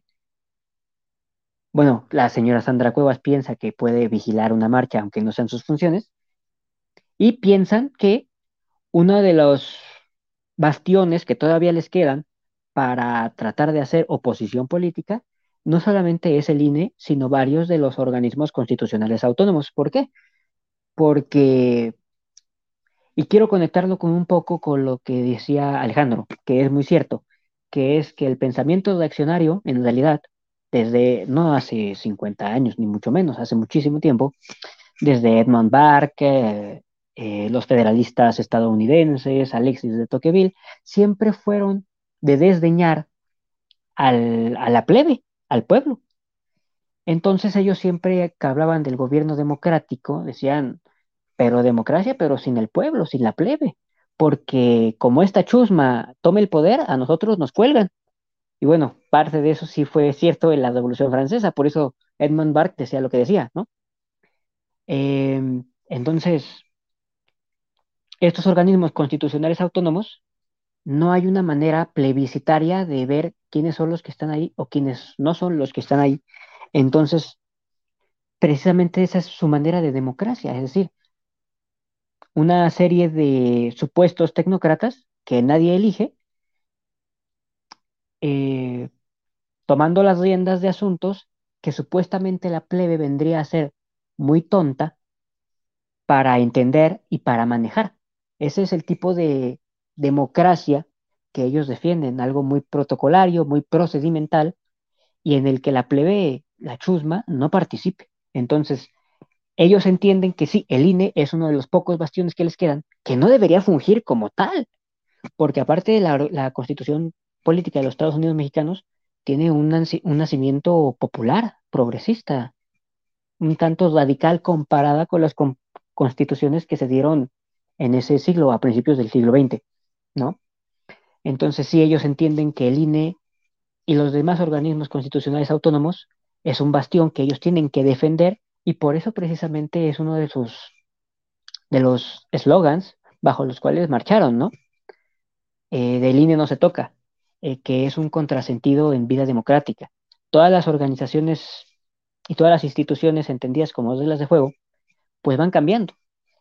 Por principio la Constitución, a ver, a mí me gusta mucho una definición que, dice un teórico, que dio un teórico alemán, Ferdinand Lassalle, en un librito, se llama ¿Qué es una constitución? Y, y dice, la primera frase es, ¿qué es una constitución? Es la suma de los factores reales de poder. Y aquí en México, les guste o no les guste, a partir del 2018, esa suma de factores reales de poder cambió. Claro, el presidente no se aventó a convocar eh, al pueblo erigido en poder constituyente a fundar una nueva república, una cuarta república, y por eso decidió llamar que estamos en una cuarta transformación, por eso no estamos en una cuarta república. Pero claro que la suma de los factores de poder cambió y pues por eso también se ha modificado la constitución en cierto grado y muchas leyes secundarias en mucho grado, ¿no? Y por eso es que te decía, ellos entienden que los organismos constitucionales autónomos son su bastión, porque eh, ellos consideran que todo poder debería ser más o menos como funcionan los organismos constitucionales autónomos, que sea una suerte de camarilla preponderantemente ellos y sus gerentes, los que sean los que formulen las leyes, los que impartan justicia, los que a final de cuentas lleven la administración pública federal. Ellos no concuerdan con la democracia plebiscitaria. ellos están en contra de la chusma, pero ese es un pensamiento que, hace, que viene de hace 250 años, más o menos. Manuelito, cerramos contigo. Entonces, ¿al INE se le toca o no se le toca? Pues se le ha tocado nueve veces desde su creación. O sea, está más manoseado que muchas de las instituciones autónomas que nos han costado darle la autonomía, ¿no? O sea, por ejemplo, en la marcha del domingo pasado, uno de los carteles que más me llamó la atención fue la de una señora, ¿no? Sostenía su, su cartel y decía, por un INE autónomo. El INE ya es autónomo, o sea, y muy autónomo para mi gusto, de hecho.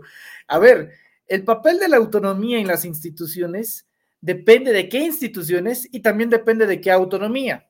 Por ejemplo, ¿necesita el Instituto Nacional de Estadística y Geografía tener autonomía? Sí, porque si el gobierno federal se encargase directamente de los censos del país, de las estadísticas de la economía y demás, entonces podrían manipularlo a su antojo y decir, ah, no manches, hemos crecido 900% en el Producto Interno Bruto, ¿no? Que algo que pasa, por supuesto, en países como Corea del Norte. Pero sí unas, unos datos tiene, por ejemplo, la Secretaría de Economía y la Secretaría de Hacienda y dicen, ah, vamos bien, y el INEGI dice, ay, vamos mal, entonces esa autonomía sí te funciona a una institución porque contrapuntea datos y te puede dar una versión distinta e incluso verás ante muchos gobiernos mentirosos que hemos tenido. El INEGI sí necesita autonomía y así podríamos irnos con la Auditoría Superior de la Federación, así podríamos irnos con el Tribunal Electoral, etcétera. Pero el INE es un dilema. ¿Por qué? Porque están dale y dale y dale. No, es que tú estás chavo, tú no sabes lo que vivimos antes. Antes el gobierno contaba este, los votos. A ver, la última elección en el cual este país organizó elecciones presidenciales bajo eh, el gobierno fue en 1988 con una figura llamada Comisión Federal Electoral. ¿Quién la presidía en ese momento? Pues nada más y nada menos que el secretario de Gobernación. Ve tú las vueltas que da la vida para que en ese momento las siglas de, esa, de ese cargo se llamase CFE y el que lo manejaba en ese entonces era Manuel Barlet y hoy maneje algo totalmente distinto, pero también llamado CFE, ahora como comisionado federal de la electricidad en México. Manuel Barlet era el encargado prácticamente de legitimar el fraude electoral al cual llevó a Carlos Salinas de Gortari a la presidencia de la República. Luego se dieron cuenta, ay no, mijitos, sí nos vimos muy descarados, la verdad, apagamos la luz y luego nos fuimos y luego mágicamente, ¡pum!, Salinas y ganó la presidencia de la República. ¿Sabes qué estaría muy bueno? Claro, pues hagamos una institución ¿no? Autónoma que esté, bueno, al principio, que esa es otra, ¿eh? El IFE en 1990 en su creación no era autónomo en su principio. La autonomía la consigue como alrededor de cinco o seis años después, cuando llega justamente José Waldenberg, ¿no? Que es el que, que fue el único orador, por cierto, de la manifestación del domingo pasado. Yo creo que cometieron un error, digo, la oposición teniendo grandes oradores como Margarita Zavala, pues le hubieran dado chance, ¿no? También a que pudieran expresar sus parte de sus ideas. El punto está en que, a ver, el INE ha sido, porque este, tú me preguntas, el INE ha sido manoseado, pero es que no había nacido y ya estuvo manoseado. O sea, prenatalmente ya fue una institución nacida a base de una tragedia. La mayoría de las democracias en el mundo, sus institutos electorales, nacen a través de un sistema en el cual requieren organizar elecciones. Pero en el caso de México, fíjate nada más, siendo el PRI ganador de todas las elecciones presidenciales a partir de Miguel Alemán Valdés, como ocho sexenios, no fue hasta 40 años después que dijeron, oigan chavos, ¿saben qué estaría muy bueno? Crearnos un instituto que cuente los votos. 40 años en el monopartidismo nos llevaron a una consecuencia a través de una tragedia. Ahora, una vez se crea el Instituto Federal Electoral, o sea, que no nos vengan con cuentos de que eh, el INE no se toca. El INE está muy manoseado. Ha pasado por nueve reformas electorales. La última fue justamente la de 2015, 14, en la cual Enrique Peña Nieto, que, que, ojo, no es solamente Peña Nieto, porque esta reforma electoral es auténticamente PRIAN. A ver, ¿quién le pone el nombre de Instituto Nacional Electoral al INE? Gustavo Madero. O sea, una reforma electoral priista sustentada con un nombre del entonces dirigente nacional del PAN, nombre maravilloso. Y obviamente validado por lo que quedaba, no sé si en ese entonces seguía siendo Jesús Zambrano, me parece que sí, lo, lo, cual también te habla de un detalle bastante espeluznante. Hombres que acusan de reelección a López Obrador y llevan enquistados en sus partidos como dirigentes más de una década o en el defecto de los propios consejeros. Lorenzo Córdoba hace más de 22 años que trabaja en el IFE, INE, ¿no? En el año 2000 se nos casó, ¿no? Y les pagamos toda la boda. También, pues, es parte de las consecuencias. Ha pasado por nueve reformas electorales el mismo instituto, pero cuando viene uno, un solo presidente a decir, ¿saben qué? Vamos a quitar 200 diputados plurinominales. Vamos a implementar el voto electrónico. Vamos a reducir el financiamiento de los partidos políticos al 50%. Ah, y nada más en tiempos electorales. Vamos a también implementar, no sé, 30 minutos diarios para cada partido político en radio y televisión. Nada de que vota por mí, vota por mí, vota por mí, que me salgas en la sopa. Vamos también a que tú puedas eh, elegir a tus consejeros y a tus magistrados. Vamos también a que tú puedas, este, no sé, o sea, un montón de cosas. Y lo único que ha quedado impregnado en la narrativa de los manifestantes de oposición ha sido López Obrador quiere desaparecer al INE que es lo más falaz de la existencia. ¿Por qué? Porque en ningún momento la reforma plantea una desaparición. Yo lo que veo que plantea es una transformación. De hecho, lo único que se le va a agregar es una C, INEC, que, eso es lo, mejor de todo. Y si no han visto, bueno, las declaraciones este, de los manifestantes de la marcha del domingo, pues se puede reducir en algo bastante sencillo. Ellos están a favor de la reforma electoral sin saberlo, que eso es una maravilla. Porque cuando les decía, oye, ¿y qué piensas de que ya no le den tanto dinero a los partidos? ¿Qué piensas de que desaparezcan a sus plurinominales? Ah, no, en eso sí estoy de acuerdo. ¿Y qué piensas de que lo propuso López Obrador? Ah, no, maldito comunista, estalinista, leninista, musolinista, hitleriano del carajo. O sea, no fue tiene una... Truco, tiene truco. Tiene, tiene truco, tu presidente, buena maroma, Chairo. O sea, ese tipo de cosas, al final, te revelan una cosa bastante sencilla. La marcha del domingo no fue una marcha anti-reforma electoral, fue una marcha anti-AMLO. Cuando entiendan eso después de que se vote la reforma, van a decir, ah, no, pues estuvo chido. Ese, es el punto, mi, mi querida meme. Y eso sin tomar en cuenta, eh, olvidaste la parte más importante. La creación del Instituto Federal Electoral fue una negociación con Salinas de Gortari. Claro. Por, por, o sea, solo por poner la cereza al pastel. La creación del instituto fue un regalo el primer, de consejero electoral, el primer consejero electoral del IFE fue Santiago Krill. Esa es otra, fue Santiago Krill. Solo para recordarles esta parte de la historia. Pues chicos, yo les agradezco mucho, como todos los miércoles, que nos demos una vuelta por sus opiniones para saber lo que piensan sobre los temas más importantes. Si quieren cerrar con algún comentario y si no, pues échenme la mano con sus redes sociales para que la gente lo siga, porque aquí luego me dicen, ¿y esta persona quién es? ¿Cómo la sigo? Pues para que los vayan siguiendo de este lado. Me voy, ahora sí que me voy como en orden, empiezo con Alex, ya que Steph quedó abajo, pero me voy así como en ordencillo. Alex, voy contigo. Muchas gracias, Meme. Pues para hacer un comentario final, quisiera, eh, porque ya no nos va a, a lo mejor la próxima semana nos da también oportunidad para hacer un análisis respecto a un hecho que se va a dar este fin de semana, el viernes y sábado, como ya se ha anunciado en algunos medios, se va a llevar a cabo aquí en México la conferencia política de acción conservadora, me parece que se llama, que va, a ser ya en los hechos el primer acto de campaña de Donald Trump como precandidato, que ya se destapó, y pues va a estar reunida la ultraderecha de todo el continente, el hijo de Bolsonaro, eh, va a estar el presidente de Guatemala, va a estar entre otros, bueno, aquí convoca a Eduardo Verástegui, este actor ultracatólico y conservador, y, y otros eh, grandes ejemplos de, de, estos personajes muy violentos que promueven este discurso de odio, que promueven obviamente el, eh, eh, el antifeminismo, eh, muchas cosas, ¿no? Que obviamente son totalmente antidemócratas,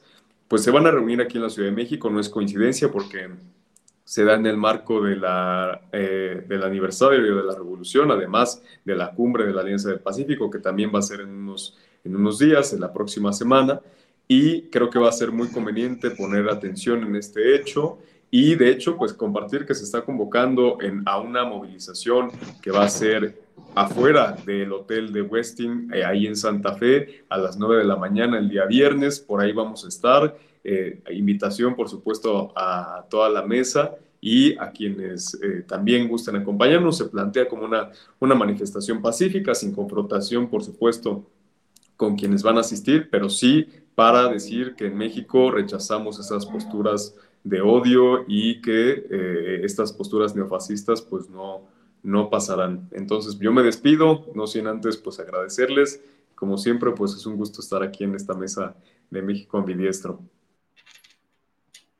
Muchísimas gracias, Alex. Ahora sí vamos con mi querido Edwin. Vamos, con, vamos contigo. Yo, para terminar, pues nada más un poquito lo de recordar quiénes fueron los que marcharon. Marcharon los que hicieron un fraude electoral en el 88 en Tabasco, madrazo. Los que, como dices, negociaron la creación del Instituto Federal Electoral después de un fraude electoral en el 88 los que urdieron el fraude del 2006, los que dijeron que cómo me arrepiento de haberlo soltado esa vez que fue del desafuero, la maestra Baster Gordillo, ¿no? que de demócrata no tiene nada, que ha fundado varios partidos políticos para, a pesar de ser la gran cacique del Sindicato Nacional de Trabajadores de la Educación, impuesta por Carlos Salinas de Gortari, cuando se aburrió del otro impuesto, que era Hongitut, y lo quitó, ¿verdad? Por, pues no sé, a saber, por incompetente o algo así. Entonces, toda esa gente que supuestamente votó por la democracia, que no creen en la democracia. Eh, luego, lo del famoso plan B, yo creo que sí hay margen de maniobra en la ley general de instituciones y procedimientos electorales para que se le dé, a lo mejor, no toda la reforma política planteada se puede dar modificando esta ley, pero es una ley secundaria, se puede mover en ese sentido y no sería afectar, y podría, o sea, no se afectaría a la constitución, entonces creo que ahí hay margen de maniobra. Y con eso cierro, y pues mis redes sociales me pueden seguir por Twitter, arroba le vayas dando CMB2, y bueno, pues verme aquí cada miércoles en tanto me sigan invitando en México Me Diestro con me llamé. Mi querido Manuelito, vamos contigo. Entonces, bueno, un comentario rapidísimo. Eh, aguas con el secretario de Gobernación, Adán Augusto López Hernández. Por lo menos tres encuestas nacionales el día de hoy reportan que el tabasqueño, bueno, dos de ellas reportan que hay un empate técnico con eh, Marcelo Ebrard y otra la, lo posiciona dos puntos porcentuales arriba ya se están encendiendo los focos rojos en las secretarías de Relaciones Exteriores. Por lo visto, vestirse de panda y hacer TikToks no está funcionando, sobre todo cuando se tiene una crisis bastante grave en los consulados mexicanos. Por lo pronto, parece que la gira por los congresos locales le ha beneficiado bastante al secretario de Gobernación y pues prácticamente ya, ya le pisó los talones a Marcelo Ebrard, el secretario de Gobernación, Adán Augusto López Hernández. Va avanzando el tabasqueño, vamos a ver cómo resulta y cada día, cada día la teoría que hemos venido planteando aquí en México Ambidistro y en otros espacios, pues se va haciendo realidad. La contienda presidencial está entre una mujer o un tabasqueño. Es la dupla, es la dupla que habrá y creo que también va a jugar un elemento bastante interesante la presencia o ausencia de Monreal en la marcha, dependiendo de qué víctima se quiera hacer y si le da contra Claudia otra vez o sí, en efecto, Marcelo ya va cambiando de estrategia. Así que vamos a ver qué tal resulta en torno a la sucesión presidencial. Por lo pronto, eh, nos vemos como siempre, como todos los miércoles aquí en México Ambidiestro. Hay que dormir, mañana hay que ir a la mañanera y también, también que no se pierdan todos los días, de lunes a viernes a las 4 de la tarde el noticiero de Sin Máscaras, de lunes a viernes a las 4 de la tarde en punto, en el canal de YouTube de un servidor, Manuel Pedraro. Ahí nos vemos. El día de hoy entrevistamos al diputado Gerardo Fernández Noroña. Buena entrevista, no se la pierdan y pues nos vemos en las calles. Muchas gracias, querida Meme. Manuelito, y, y sal, cerramos el programa con mi querida Steph. Steph, ahora sí. Como siempre, Meme, muchísimas gracias por estar aquí en tu programa, al auditorio, a mis compañeros. Aquí el debate siempre se hace muy, muy bueno. Y bueno, yo estoy en redes sociales como Stephanie Lavalle, sobre todo en TikTok, que es donde subo la mayoría de mi contenido, Twitter, Facebook y todo lo demás que haya por ahí de redes sociales.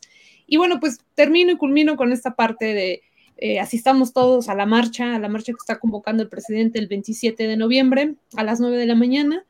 Y pues sin duda, la democracia es esto, la democracia es eh, algunos que no están de acuerdo con las cosas, otros que estén a favor, pero esta pluralidad y entender que estamos en un momento histórico donde la pluralidad y la democracia está todavía más vigente que en cualquier otro momento histórico en México.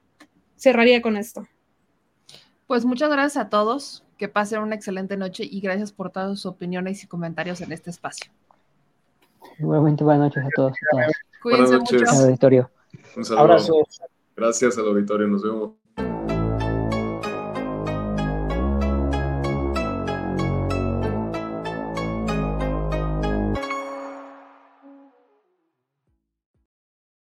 Pues vamos a la recta final del programa, mi gente linda, y, y quiero ponerles este video, creo que vale la pena verlo, de cuando Sandra Cuevas le da, le entró no sé qué, qué, qué sé yo, y desplantó a los diputados, o armó este desplante más bien, los dejó ahí, los insultó prácticamente, la señora Cortesías, la lady no sé de dónde, que por ahí me decían la Kardashian de Peralvillo, como ustedes lo quieran ver, como le quieran llamar, pero la irrespetuosa alcaldesa Sandra Cuevas se aventó este eh, momentazo. es la diputada número uno en el tema de los murales.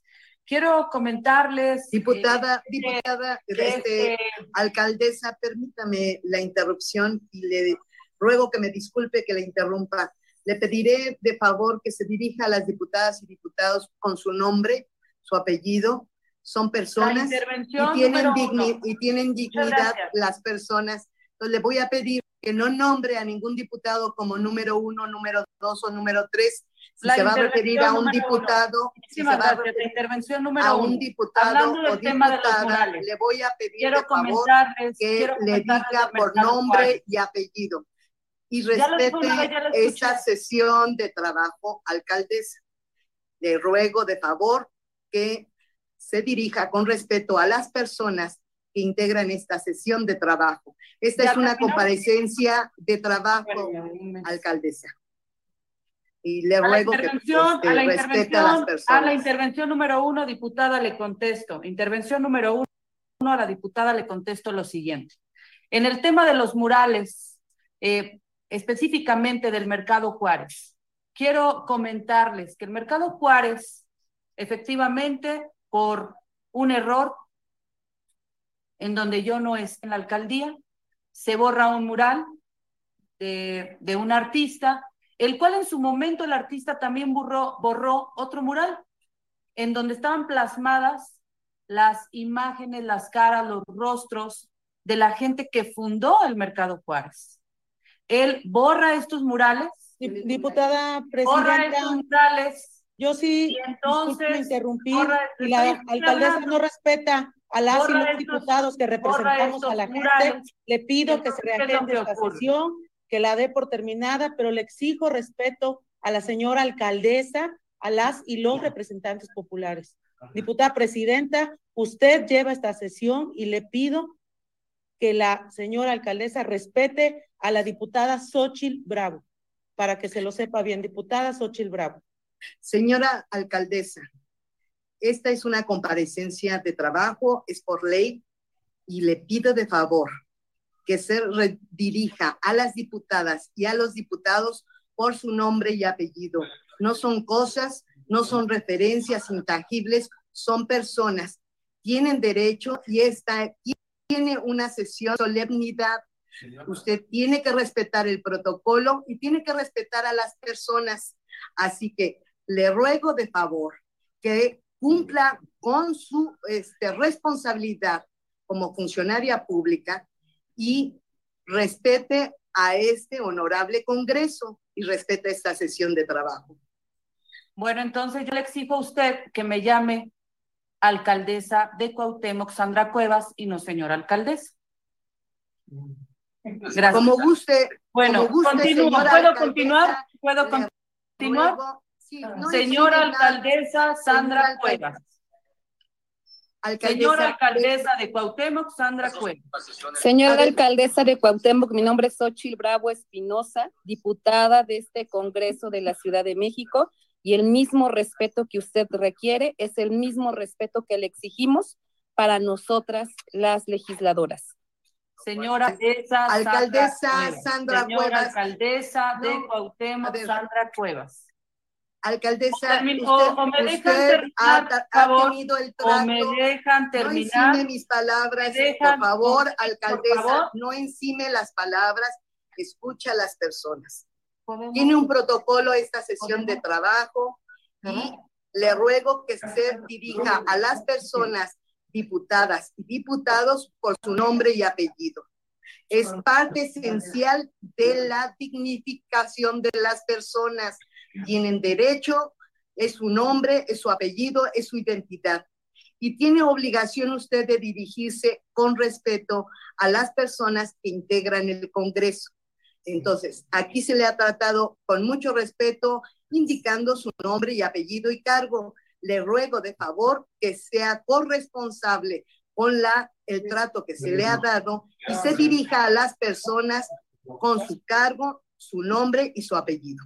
Bueno, en ese mismo orden de ideas, yo le exijo a usted que me llame señora alcaldesa de Cuauhtémoc, Sandra Cuevas.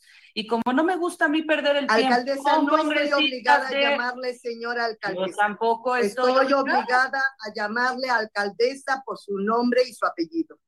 Y le pido Todo de tiempo favor, me ha llamado le pido señora que alcaldesa. contribuya, le Bueno, pido que mi- contribuya, que contribuya a la formalidad de esta mesa de Voy a trabajo y se dirija con respeto. terminar mi posicionamiento. Voy a terminar mi posicionamiento y retomo. El mural que se borró en el Mercado Juárez, el cual borró el artista y que hoy hace una denuncia la cual es improcedente, este mismo artista borró lo que anteriormente estaba plasmado, las caras de los locatarios fundadores del Mercado Juárez. Llega, pone un sinnúmero de flores, lo cual estaba hermoso. Sin embargo, ya hoy hay otro mural.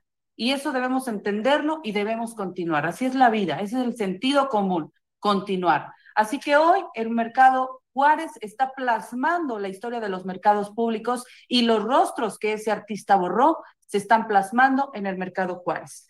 En la posición número dos, le respondo al diputado. Eh, 229.1 millones de pesos es lo que se va a invertir en materia de seguridad en la alcaldía Cuauhtémoc. ¿Qué es lo que vamos a hacer? Vamos a aumentar el número de elementos de seguridad.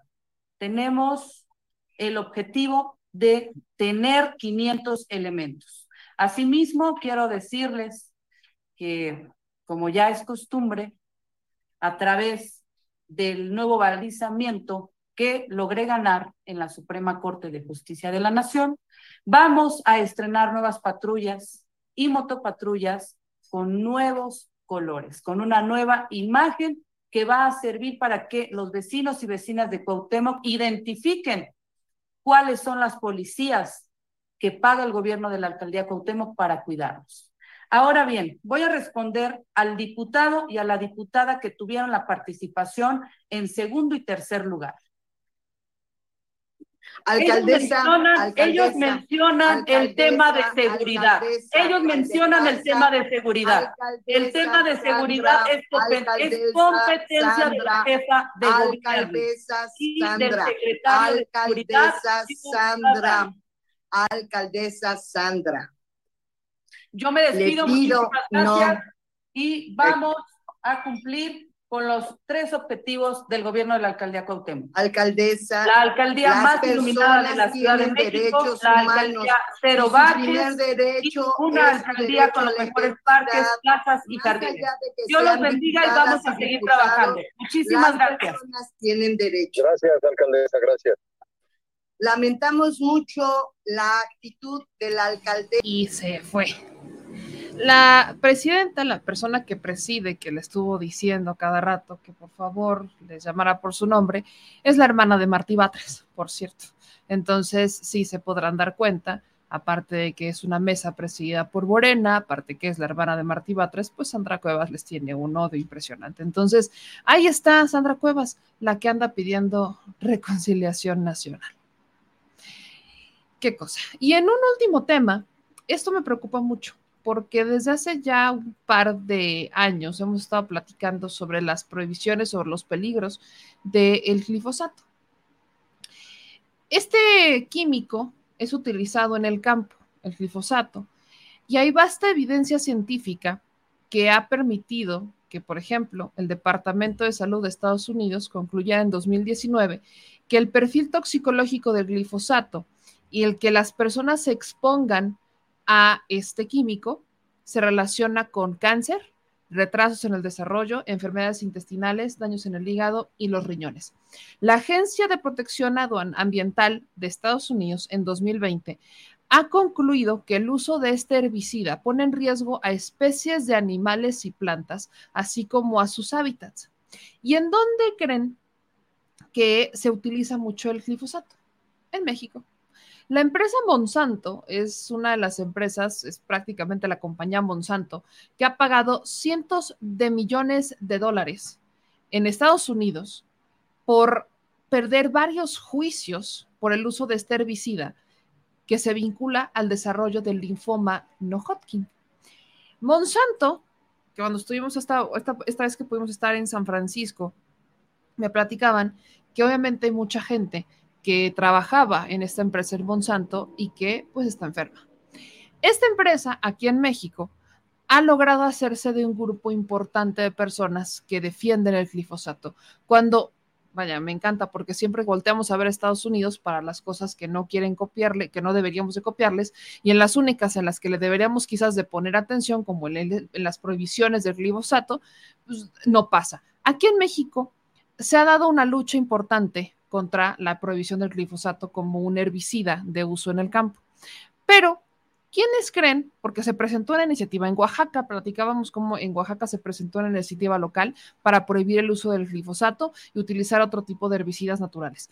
Pero, por ejemplo, a nivel federal, también se propuso una iniciativa similar, solo que quienes están impidiendo esta reforma resultan ser también de Morena. Ahí les va de esas veces que dicen, es que no criticas a Morena, graben esto, por favor. Es increíble que tres legisladores estén impidiendo que avance la reforma para la prohibición del glifosato. Cuando hay vasta evidencia, y aquí les acabo de explicar, y este es un documento que estoy retomando de la CONACID, o sea, del CONACID, para que me entiendan. Ese documento recalca y verifica todas las pruebas que existen en contra del glifosato. Todas, las, todas las pruebas. Hay documentos, por ejemplo, la Unión Europea, aquí estamos hablando de cómo, por ejemplo, en, se está menoscabando las acciones institucionales del gobierno de México sobre el uso del agroquímico, al referir que el proceso que lleva a cabo, por ejemplo, la Unión Europea para decidir si renueva o no la licencia del glifosato y citar la existencia de un documento de 11.000 páginas que concluyen que el uso del glifosato es seguro cuando se utiliza según las instrucciones. Entonces, si todo está dadas las condiciones, el glifosato no pasa nada. Pero si alguien usa mal el glifosato o se sale dentro de las condiciones que debería de estar el suelo y demás, el glifosato entonces sí se convierte en un elemento tóxico. Entonces, si se dan cuenta, hay una gran, hay una gran división en cuanto al tema del glifosato. Y el día de hoy me encontré con una conferencia de prensa que se dio en el Senado de la República, encabezada por la diputada, la senadora, perdón, Nancy Sánchez, que era del PRI, esta, esta senadora es la suplente de Vanessa Rubio. Pero recordarán que Nancy Sánchez por aquí toma y se pasa Morena. Es una senadora morenista, aunque su bancada era priista. Rafael Espino es el otro senador. Rafael Espino es el suplente de Cruz Pérez Cuellar, el actual alcalde de Ciudad Juárez, Chihuahua. Estos dos, particularmente estos dos, se hicieron de valor para obstaculizar una y otra vez las discusiones y las mesas de trabajo para evitar la prohibición del glifosato. Ya dijeron que no habían podido llegar a las reuniones, que no habían podido estar presentes, que se les fue el avión, que no llegaron, o sea, han puesto muchos pretextos. Pero el día de hoy se iba a sesionar finalmente para prohibir el glifosato y cancelaron la reunión. ¿Y quién creen que es el tercer senador que también está metido en esto para evitar la prohibición del glifosato? Pónganle nombre, yo sé que le van a atinar. Yo sé que le van a atinar al nombre. Yo sé que no, no va a estar muy difícil atinarle al nombre del tercer senador que está presentando una iniciativa. Exactamente. Ricardo Monreal. Ricardo Monreal es el tercer legislador que junto con Nancy Sánchez y Rafael Espino presentaron una iniciativa que va en un sentido completamente opuesto a la prohibición del glifosato. Esta iniciativa que presentan obligaría que la sustitución del glifosato sea paulatina, además de crear un comité especializado que investigue los plaguicidas, o sea, retrasar. Saben que el glifosato es malo, no tienen forma de probar que el glifosato es positivo, porque hay evidencia aquí y en China de que el glifosato es dañino para la salud. Pero quieren retrasar, están comprando tiempo. Entonces, con esta iniciativa que presentan, que es la anti-iniciativa que se habría presentado de forma inicial para prohibir el, glifosato porque pues es cancerígeno, hay nada más. Resulta que ahora presentan una antipropuesta para prohibir, o más bien para retrasar la prohibición del glifosato y es una iniciativa que, según voces también de Morena, recoge las preocupaciones del sector médico y científico en contra del, siglo, del glifosato, pero se tendrá que someter a legisladores y otra promueve los intereses empresariales por sobre el interés público. ¿Quiénes son los que están moviendo todo esto, además de estos senadores? Es el Consejo Nacional Agropecuario. Este Consejo Nacional, lejos de preocuparse por el campo, lejos de preocuparse realmente por lo que pudiera pasar con las consecuencias de la aplicación del glifosato, está preocupado por no perder dinero. Y lo que mueve a estas empresas, lo que mueve a Monsanto, que si no estoy mal ahora es de Bayer, eh, y a este Consejo Nacional Agropecuario, no es la preocupación porque algo malo le pueda pasar a las personas que tienen contacto con el glifosato. No les preocupa que la gente pudiera tener cáncer no, no les interesa eso. Lo que les interesa es no perder recursos. Así que escuchen brevemente lo que estos legisladores, porque ya verán que se hicieron de valor, dicen sobre la iniciativa para no prohibir, sino para desaparecer poco a poco el glifosato, sin dejar claro realmente cuánto tiempo se van a tardar en desaparecerlo. Eh, ampliamente discutido, y lo digo en un sentido positivo, eh, y que hoy hacemos una propuesta con los productores de todo el país. Quiero darle la bienvenida a todos los que nos acompañan aquí en la conferencia, que son agricultores, son productores de los estados de Chihuahua, Sonora, Tamaulipas, Puebla, Estado de México, Jalisco, Baja California, Veracruz, Oaxaca, Durango, Guanajuato, Sinaloa, Tlaxcala, Chiapas y porque los demás no alcanzaron a llegar. Pero bueno, está todo el país involucrado y también a mi compañero, el senador eh, Rafael Espino y el senador Burs y todos los que se han sumado a esta propuesta. Bueno, hemos estado construyendo una iniciativa de reforma a seis leyes que es la Ley de Desarrollo Rural Sustentable en materia de plaguicidas, Ley de Salud, Ley General de Equilibrio Ecológico y la Protección al Ambiente, Ley General para la Prevención y Gestión Integral de Residuos y Ley Federal de Sanidad Animal, además de la Ley General de Desarrollo Forestal Sustentable con el objetivo de que exista una armonía entre los ordenamientos vinculados al desarrollo rural sustentable, a la protección de la salud de los consumidores de alimentos provenientes del campo, a la inocuidad de los recursos vegetales, a las estrategias tendientes a abatir el hambre, en amplios segmentos de la población y también al control de plagas, de plaguicidas, perdón, altamente peligrosos.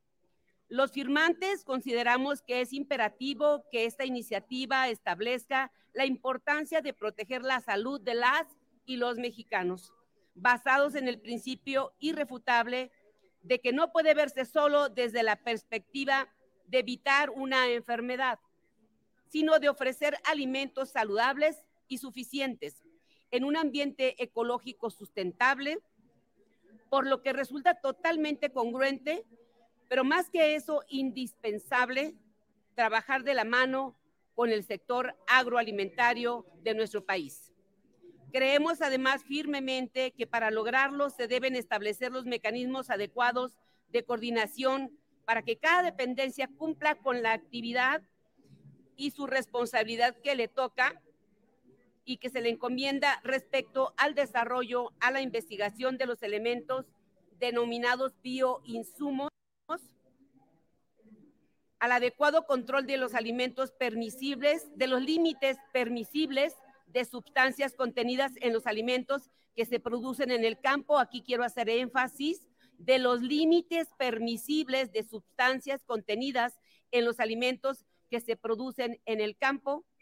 Y al hablar de salud debemos considerarla no solo desde la perspectiva de ausencia de enfermedad, sino el de asegurar una alimentación sana y suficiente en un entorno y un medio ambiente sustentable. Por eso creemos que es imprescindible que cada dependencia, de acuerdo a sus atribuciones, asuma plenamente su responsabilidad con este cometido. Debemos considerar también que no podemos permitir la entrada ilegal de agroquímicos y por lo tanto sin ningún control y con todos los riesgos a la salud que esto conlleva. Actualmente, por la falta de regulación, estamos consumiendo alimentos por arriba de los límites aprobados por organismos internacionales. Pero entonces, si es por falta de regulación, ¿es un problema de legislación? Hagámonos estas preguntas. Los más afectados son los segmentos de las poblaciones de menores recursos, pues son los que compran alimentos en puntos de compra-venta donde no hay control ni certeza de que estos no sobrepasen los límites máximos de residuos aprobados internacionalmente. Solo aquellos que producen cultivos de manera orgánica o sustentable se tiene la certeza de que no están usando agroquímicos. Desafortunadamente, estos, la gran mayoría, son de exportación porque todavía la investigación no llega hasta ahí y los productos biológicos no cubren ni el 1% de lo que consumen millones y millones de mexicanos.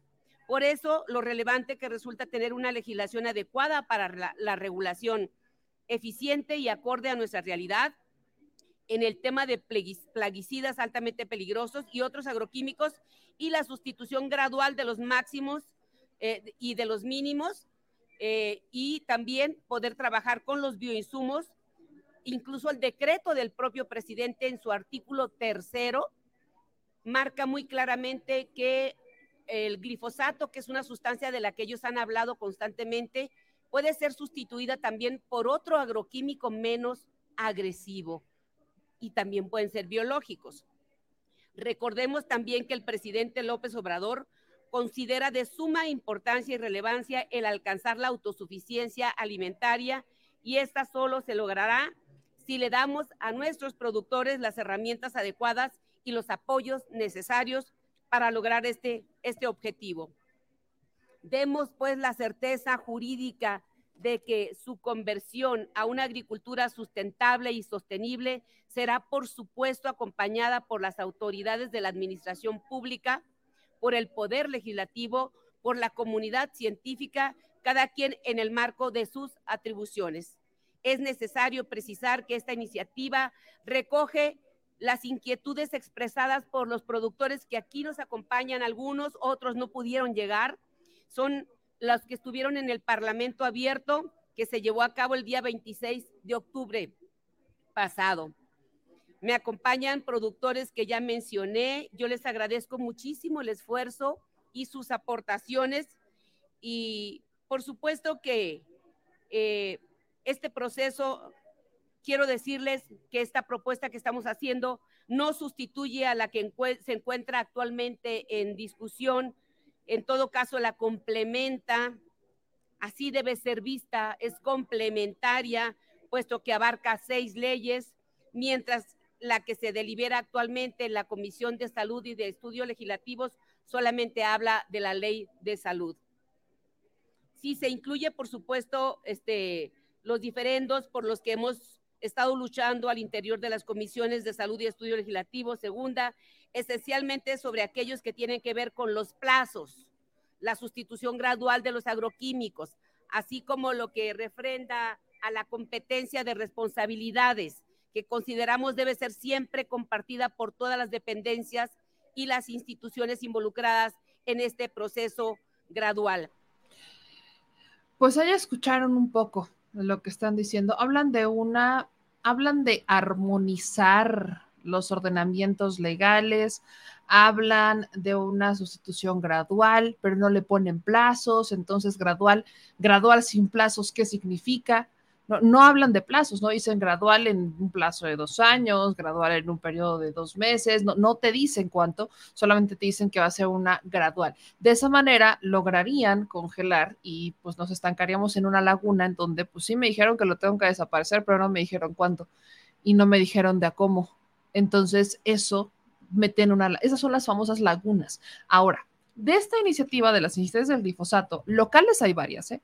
El Estado de México, de hecho, presentó una en donde ellos sí hablan de prohibición, que de hecho solicitaron que se hiciera de conocimiento al Senado, pero en, Toluca sí existe la de prohibición de ese tipo y es una ley a la reforma de salud. En Oaxaca también. En, en la Cámara de Diputados también hay una iniciativa y en el Senado hay otra, más esta. O sea, estamos hablando de varias iniciativas. Se nota, y ahí les va porque hablo de, son muchas iniciativas que al final solamente entorpecen. Si realmente quisieran hacer algo bien, solamente una la estarían trabajando. Y sobre esa harían las modificaciones, si le quieren añadir, si le quieren quitar, pero no lo están haciendo porque al final el objetivo es bloquearla, congelarla.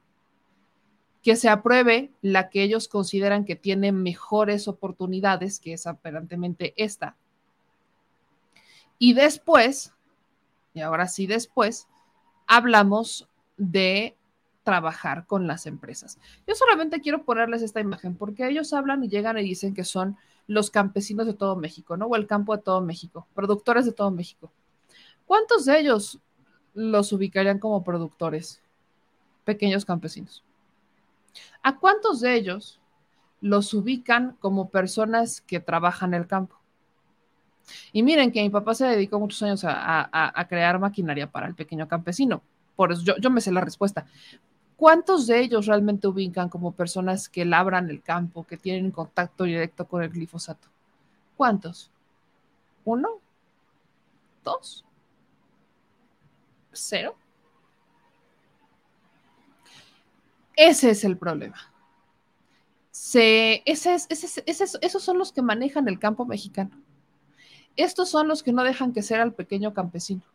Estos son, estos que ven ahí. Son los que van a hacer las negociaciones, son los que se llevan todas las exportaciones, son los que se llevan todas las tajadas, son los que se llevan los contratos, son los que se llevan todo.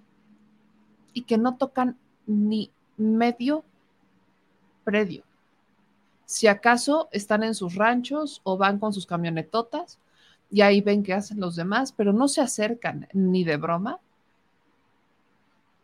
a lo que realmente es el campo mexicano. Lo administran. no puedo decir que todos, pero sí la mayoría lo administran, no tocan el campo. Y ese es el problema. Ser un administrador que no lidia con los riesgos del glifosato no es lo mismo que ser el que lidia con los riesgos del glifosato y enfermarse de cáncer. Ese es el problema de este país. Que ellos son los que, como están hasta arriba en la escala, creen que pueden mandar por los demás porque claro que existe una crisis de fertilizantes. Vaya, eso lo sabemos. Gracias a Estados Unidos por su guerra con Rusia, sabemos que existe esta crisis de fertilizantes. México está buscando crear sus propios fertilizantes, porque antes podíamos hacerlo, por cierto. Teníamos una empresa, que una empresa pública que creaba fertilizantes y no eran riesgosos. ¿Saben qué le pasó a esa empresa? Se la vendieron. ¿A quién creen que se la vendieron? Yo sé que la banda sabe. Se la vendieron a ciertos personajes que años después nos quisieron vender nuestra planta de fertilizantes de pajaritos pésimamente, o sea, nos las que hicieron malbaratar, más bien nos las vendieron más cara cuando estaba completamente destruida. Y hablo justamente de los hoy procesados con todo el tema de Emilio Lozoya, Alonso Ancira, de él me refiero, Alonso Ancira. Teníamos una empresa que hacía fertilizantes, pero empezaron a, a pensar que para qué, que mejor era era mejor importar en vez de hacer los nuestros. Que, que, estas personas de verdad que no, no, se arrepienten en tiempos de pandemia y en tiempos de crisis económica de voltear atrás y decir, ¿te acuerdas cuando nosotros podíamos hacer nuestro propio, nuestro propio fertilizante? ¿Te acuerdas cuando nosotros podíamos hacer nuestras propias vacunas y no dependíamos de nadie? Bueno, yo sí me acuerdo, yo, yo sí se los quiero recordar, porque eso hicieron, eso nos pasaron a, a fregar a los mexicanos con sus decisiones. Entonces, Lamentablemente, con el glifosato estamos en una situación similar. Hay varias iniciativas sobre la mesa y ninguna parece ir en el sentido correcto. Mm, o sea, como tal, complementaria, en donde se tome en cuenta el proceso, porque claro, no, vamos a decir que hoy de la noche a la mañana ya dejan de usar el glifosato cuando lo llevan usando mucho tiempo, eso también causaría estragos en el campo. Se tiene que hablar de un proceso, claro que sí, pero este proceso, ¿cuánto tiempo puede llevar? No puede llevar años, tiene que ser un proceso porque la gente pierde vidas utilizando el glifosato. Eso contamina. Y yo sé que no se han dado cuenta, pero imagínense nada más. ¿Creen que ellos lo saben? ¿Creen que les preocupa? Personalmente, no lo creo. Así que vamos a ver qué es lo que pasa y vamos a seguir muy de cerca el tema del glifosato porque a nosotros sí nos importa. A ellos debería también. Son sus empleados. Yo con esto me despido, mi gente. Yo les agradezco como siempre que estén presentes en el programa. Dice Víctor MX, los verdaderos campesinos les pagan muy barato sus productos. Toda la razón. Eh, dice, los lo, de los fertilizantes le van de mouse en antorcha campesina. Bueno, ellos ni se preocupan, por supuesto que no. Dice Eloisa, estos solo mandan al verdadero agricultor, tiene contacto directo con las plantas y la tierra. Estas personas no son los que tocan los químicos. A eso me refiero. Dice, actualmente el CONACYT busca el sustituto, pero no, son enchiladas, no puede haber un plazo. Este, yo, yo sé que están buscando el sustituto en el CONACYT, crearlo, pero existen opciones que no son el glifosato. O sea, hay opciones que no son, son justamente las opciones que está utilizando el gobierno federal, porque hasta donde tengo entendido, y esto porque el presidente lo dijo incluso en una mañanera, se le preguntó sobre el tema de los fertilizantes y dijo que ellos están entregando los fertilizantes y que no son fertilizantes tóxicos. No todo es glifosato. Yo sé que está buscando un sustituto para el glifosato en el CONACIT. Yo sé que no son enchiladas y no estoy hablando de ese plazo en el CONACIT. El plazo de investigación es mucho más largo, pero no es como que el glifosato sea el único fertilizante en el mundo. Hay muchos otros. Nada más, no, es el único. Creo que hay otras alternativas. Pero bueno. Eh, dice, buenas noches, gracias por la información. Dice, también hay mucha mala información a los campesinos de abajo, les dicen que es culpa de AMLO como siempre, y esto es en Morelos, también nos dicen por acá. Pasa, sí pasa. Y muchas gracias a Luis Salazar que nos manda dos dólares superchat. Dice, bebé, no se podrá hacer el informe en el Azteca. Sí se puede, pero no quiere el presidente. El presidente es tierra libre, zócalo. ¿Por qué? ¿Por qué limitarlo al Estadio Azteca? Mejor que se vayan al, al Estadio Azteca los del Frena, a ver si los dejan entrar. Pero bueno, Les mando un abrazo a todas y a todos. Muchas gracias por siempre estar presentes viendo el programa. Y nos vemos mañana. Que pasen una excelente noche. Cuídense mucho, por favor. Nos vemos para la próxima. Adiós.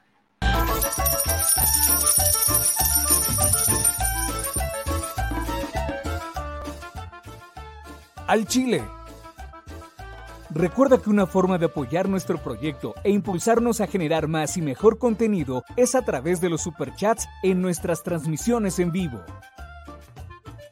Solo tienes que dirigirte al recuadro donde escribes mensajes, darle clic al símbolo de moneda, colocar los datos de tu tarjeta bancaria, el monto a donar y de forma inmediata se verá reflejado en un recuadro de color con el mensaje de tu preferencia. Otra manera, por si no nos alcanzas a ver en vivo, es ir a la descripción de nuestro video de YouTube, darle clic a la liga de PayPal y repetir el proceso como en los superchats. Ese recurso llegará directo a nuestra cuenta bancaria. En Facebook también puedes apoyarnos de forma mensual. En el inicio de nuestra página encontrarás el botón Quiero colaborar. Ahí podrás adquirir una membresía que nos impulsará a seguir combatiendo la infodemia desde esta plataforma. Y si eres de los que no confía en la tecnología, puedes hacer un depósito o transferencia a nuestro número de tarjeta Banamex, desde cualquier establecimiento, banco y hasta tu aplicación móvil. Anótalo. El número es 4766-8415-9203-0897. Recuerda, esto es completamente voluntario. Y es una forma de apoyar e involucrarte más con este proyecto independiente. Hazlo tuyo y comparte.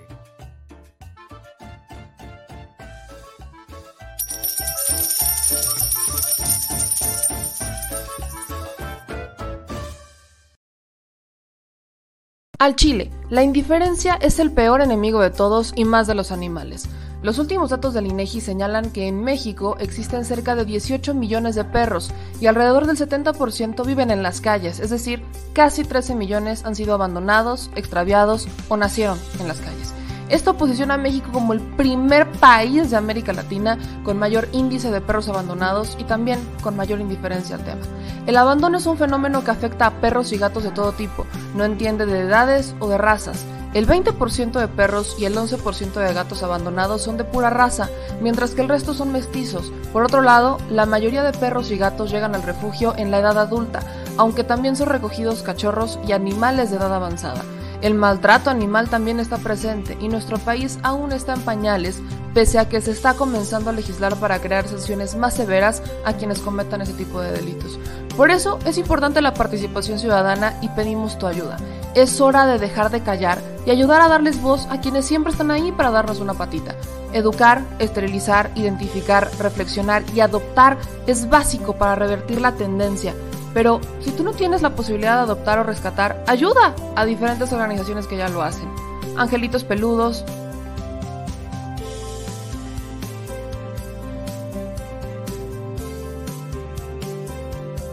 Amor sin raza.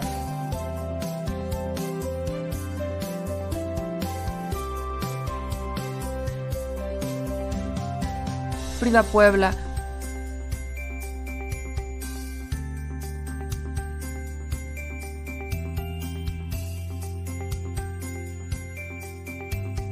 Rivera Rescue.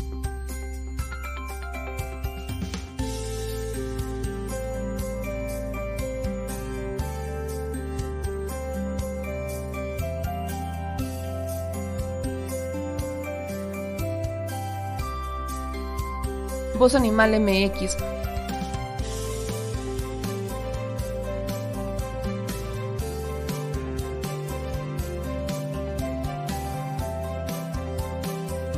el albergue San Cristóbal,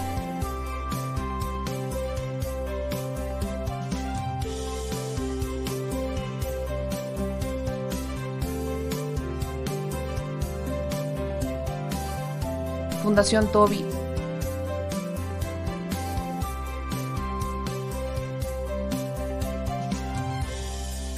O Patitas Invisibles son algunas de las organizaciones a las que constantemente donamos y apoyamos, pero no es suficiente. Ayúdanos a que sean más voces las que salven vidas. Sus patitas, de verdad, pueden salvar tu vida. Difunde y dona.